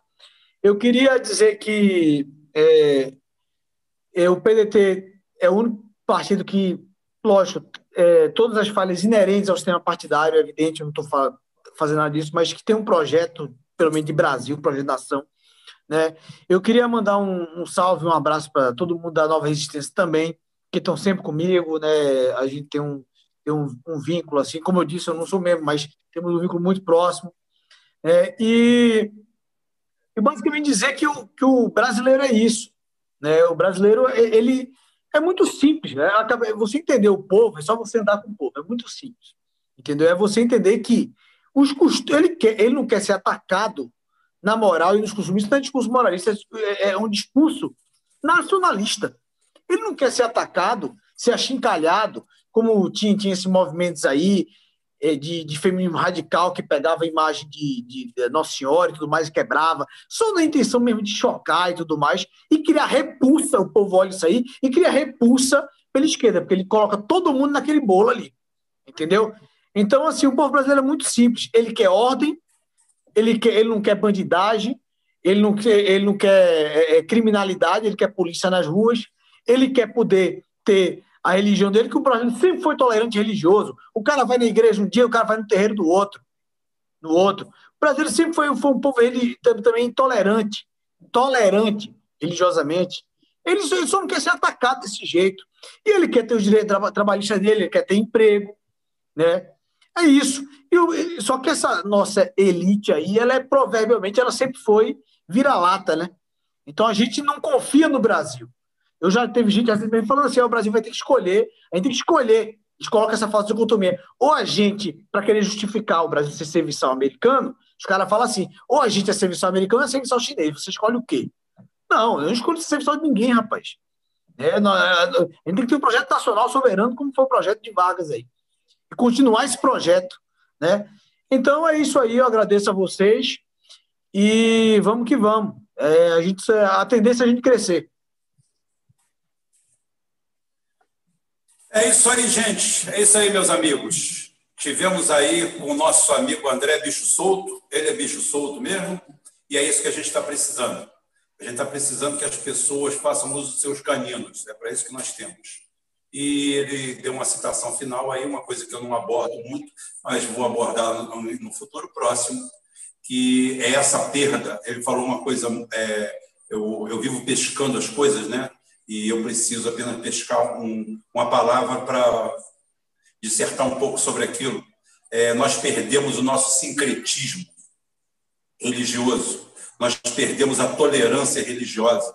Eu lembro que eu sou católico, é, aquele católico vagabundo, faz tempo que eu não estou na igreja, né? mas tudo bem, mas eu sou católico eu gosto da, da, doutrina católica, fui criado dentro dela, sou de uma família espanhola, país católico, então não poderia dar outra coisa, né? É, como eu falo, filho, filho de gato que nasce no forno não é biscoito, é gatinho mesmo, é gato. Então eu sou assim, eu nasci aqui e sou isso. Mas eu lembro muito, muito há muitos anos atrás, eu tinha sete, oito anos de idade, e eu lembro que tinha uma amiga da minha mãe, Dona Carlota, afinada Dona Carlota também. Você descobre quando está ficando velho, quando você todas as pessoas que você lembra de alguma coisa são finadas, né? Então você vê que o teu está chegando também, mas não tem problema não, porque eu não tenho medo disso. É, a Dona Carlota, ela era evangélica. E eu lembro que é, eu lembro uns oito anos de idade que uma semana inteira passou filmes na igreja dela esse filme mesmo, telona, botaram na igreja dela, sobre a paixão de Cristo, a vida de Cristo. Eu não lembro direito. Eu lembro que minha mãe, que era católica, e eu fomos para lá e fomos a semana inteira, fomos de segunda a sexta, ela passava lá em casa, pegava a gente e a gente ia. É, não tinha problema nenhum do evangélico entrar dentro de uma igreja católica, não existia nada disso, e é o, é, é o que o André falou. É, na Bahia você chega, porra, todo mundo é católico, todo mundo é católico e, e, e macumbeiro. Todo mundo é católico e é do candomblé. Tá? Esse sincretismo está dentro da estrutura. E veio o neopentecostal para criar uma cisão dentro disso aí. Bestializar o nosso processo. Isso não pode. Nós não toleramos isso, nós não aceitamos isso. Cidadão brasileiro não pode aceitar isso. Cada um com a sua fé, cada um professa ela da forma que quiser. Tá? Se você acha que você tem salvação, tem. Para mim é o seguinte: a salvação quem tem é você. A salvação está dentro de você. É você que se salva, não é a sua religião. Não é a marca que você carrega. Não é a camisa que você carrega. Essas aqui podem já até me criticaram com essa camisa ser da Adidas. Falaram que eu ser de esquerda eu tinha que andar sem camisa, provavelmente. Né? Então é o seguinte: é, adoro a camisa da Adidas. Pronto. É por isso que é porque eu gosto. Eu uso porque eu gosto. Problema meu. Então é o seguinte: nós temos que voltar a essa simplicidade, onde as pessoas são pessoas. Nós somos todos da mesma espécie. Todos, todos. Ah, o cara é zen budista, ele é zen budista. O cara não acredita em Deus, não acredita, ótimo. O cara não acredita em Deus e estufa a veia do povo para dizer para os outros que não acreditam em Deus. Fala assim, porra, cara, então você é anti-Deus, o seu Deus é anti-Deus. Você quer briga com todo mundo? Tá? Você chama os outros de idiota porque o cara tem uma religião, ou se você não tem nenhuma, acabou. É problema seu. E era assim. E a gente levava numa boa. Nós começamos a criar muros, ódio. Nós estamos importando tudo isso. O racismo é a última dela. Ah, não existe racismo. Existe racismo, existe preconceito, existe assassinato, existe estupro. Porra, vocês querem exemplificar o país pelo errado? É claro que existe racismo no Brasil. É claro que existe estupro no Brasil. Vai acabar estupro por decreto? Então acabar os assassinatos, que é proibido o porte de arma no Brasil. E ninguém mata mais do que o Brasil. Quantitativamente, o Brasil é líder mundial, disparado. Nós matamos mais aqui que o primeiro mundo inteiro. E isso com a proibição do porte de arma. Você chega na Suíça, o cara vai servir o exército, leva um fuzil para casa. Ele é reservista, ele tem um fuzil na casa dele, um fuzil de assalto, na Suíça. Tá? Ele não anda com aquele fuzil na rua, mas está na casa dele. Ele é reservista. Aí você vem aqui me dizer que o problema é esse? Porra, o problema é a cultura que nós adquirimos. É claro que racismo existe no Brasil. É claro que preconceito existe no Brasil. Tudo que a gente está falando aí são coisas simplesmente de tom sombrio. São crimes, é, aquele... é claro que tem policial que é bandido, que é bandido duas vezes. Que ele se traveste de policial para ser bandido. É claro que tem. É claro que tem médico bandido. É claro que tem juiz bandido. Eu sou técnico mecânico, deve ter muito bandido por aí. Então é o seguinte: o que, que tem isso? A gente vai se exemplificar por isso? Nós vamos acabar com isso? É como eu falei ontem com o André, o André estava aí no, nos comentários. Pô, você vai chegar numa comunidade que não tem nada, miserável, pobre, aí o André Bicho Preso, que é o inimigo do André Bicho Solto, vai chegar lá todo identitário, rebolando e falando: Olha, eu não tenho nada para apresentar para vocês. Tá? Eu sou André Bicho Preso, eu não suporto o André Bicho Solto. Eu tenho ódio dele, porque ele é fascista. Eu venho para aqui dizer que é o seguinte: vocês aqui não têm água, vocês não têm luz, vocês não têm estudo, vocês não têm nada. Eu tenho uma boa novidade para vocês. Metade de vocês são negros, metade são brancos. Por que vocês não saem na porrada para melhorar a situação? Por que vocês não viram inimigos? Ou seja, o que o filho da puta tem para apresentar é mais tragédia para o nosso povo. É trazer mais problemas onde não existiam. A gente, ao invés de eliminar aquilo que a gente não tem, nós vamos criar uma segregação. Aí o cara chega lá, cabeça mole, chega lá, mas ele é espertão. Pô, vou virar negro profissional, que dá menos trabalho, pô. Vou começar a falar mama África para cá, mama África para lá. E o cara começa nessa, como se a África fosse um país, não sabe de nada, não sabe de história, não sabe de porra nenhuma, não sabe de merda nenhuma. Ele só sabe que aquela boca é boa, porque ele não precisa suar, como eu falei. Você quer cura de algum mal? Dois, duas gotas de suor de um identitário que tenham sido feitas por trabalho. O cara trabalhou para escorrer aquelas duas gotas de suor. Não tem identitário que trabalha. Identitário não vai trabalho. Identitário gosta de goela, de conversa e disso aí, diversionismo. Então ele me chama de fascista, também pode chamar à vontade. Não pode chamar o André, que é candidato por um partido chamado Partido Democrático Trabalhista, que tenta resgatar a história do trabalhismo no Brasil a base de tudo. Não corredor de faculdade. Não que o cara universitário não possa ser. Não que o doutor não possa ser. Todo mundo é bem-vindo, porque todo mundo é trabalhador. O engenheiro é trabalhador, o peão da obra é trabalhador, somos todos trabalhadores. Agora, não existe trabalhador melhor do que o outro, somos todos iguais.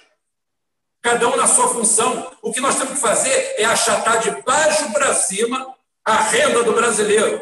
Nós temos que imprensar para cima, não é para baixo. O, um, um, engenheiro ganha quanto? 8 mil reais por mês de salário inicial. Eu não quero que ele passe a ganhar 2 mil reais, não. Eu quero que o pedreiro passe a ganhar 5 perto dele. Eu quero que o ajudante de pedreiro passe a ganhar 3 perto dele. Eu não quero que ele se julgue o máximo porque ele ganha 2 mil e o servente ganha 500 conto, não. Porque vão estar os dois na miséria. O achatamento é para cima. Isso é ser fascista? Então eu sou fascista. Pronto, assina aí. Traz o papel aí que eu assino. Eu sou fascista. Gente, tá tudo muito bom. Semana que vem, quinta que vem, nós vamos trazer outro. Vou ver quem é ainda. Vou ver. Não tem problema. Vou levar gente do Rio aqui. Talvez eu traga alguns candidatos a prefeito aqui. E vamos tocar o barco aí. Por hoje nós ficamos aqui. Até amanhã, se Deus quiser. E ele vai querer.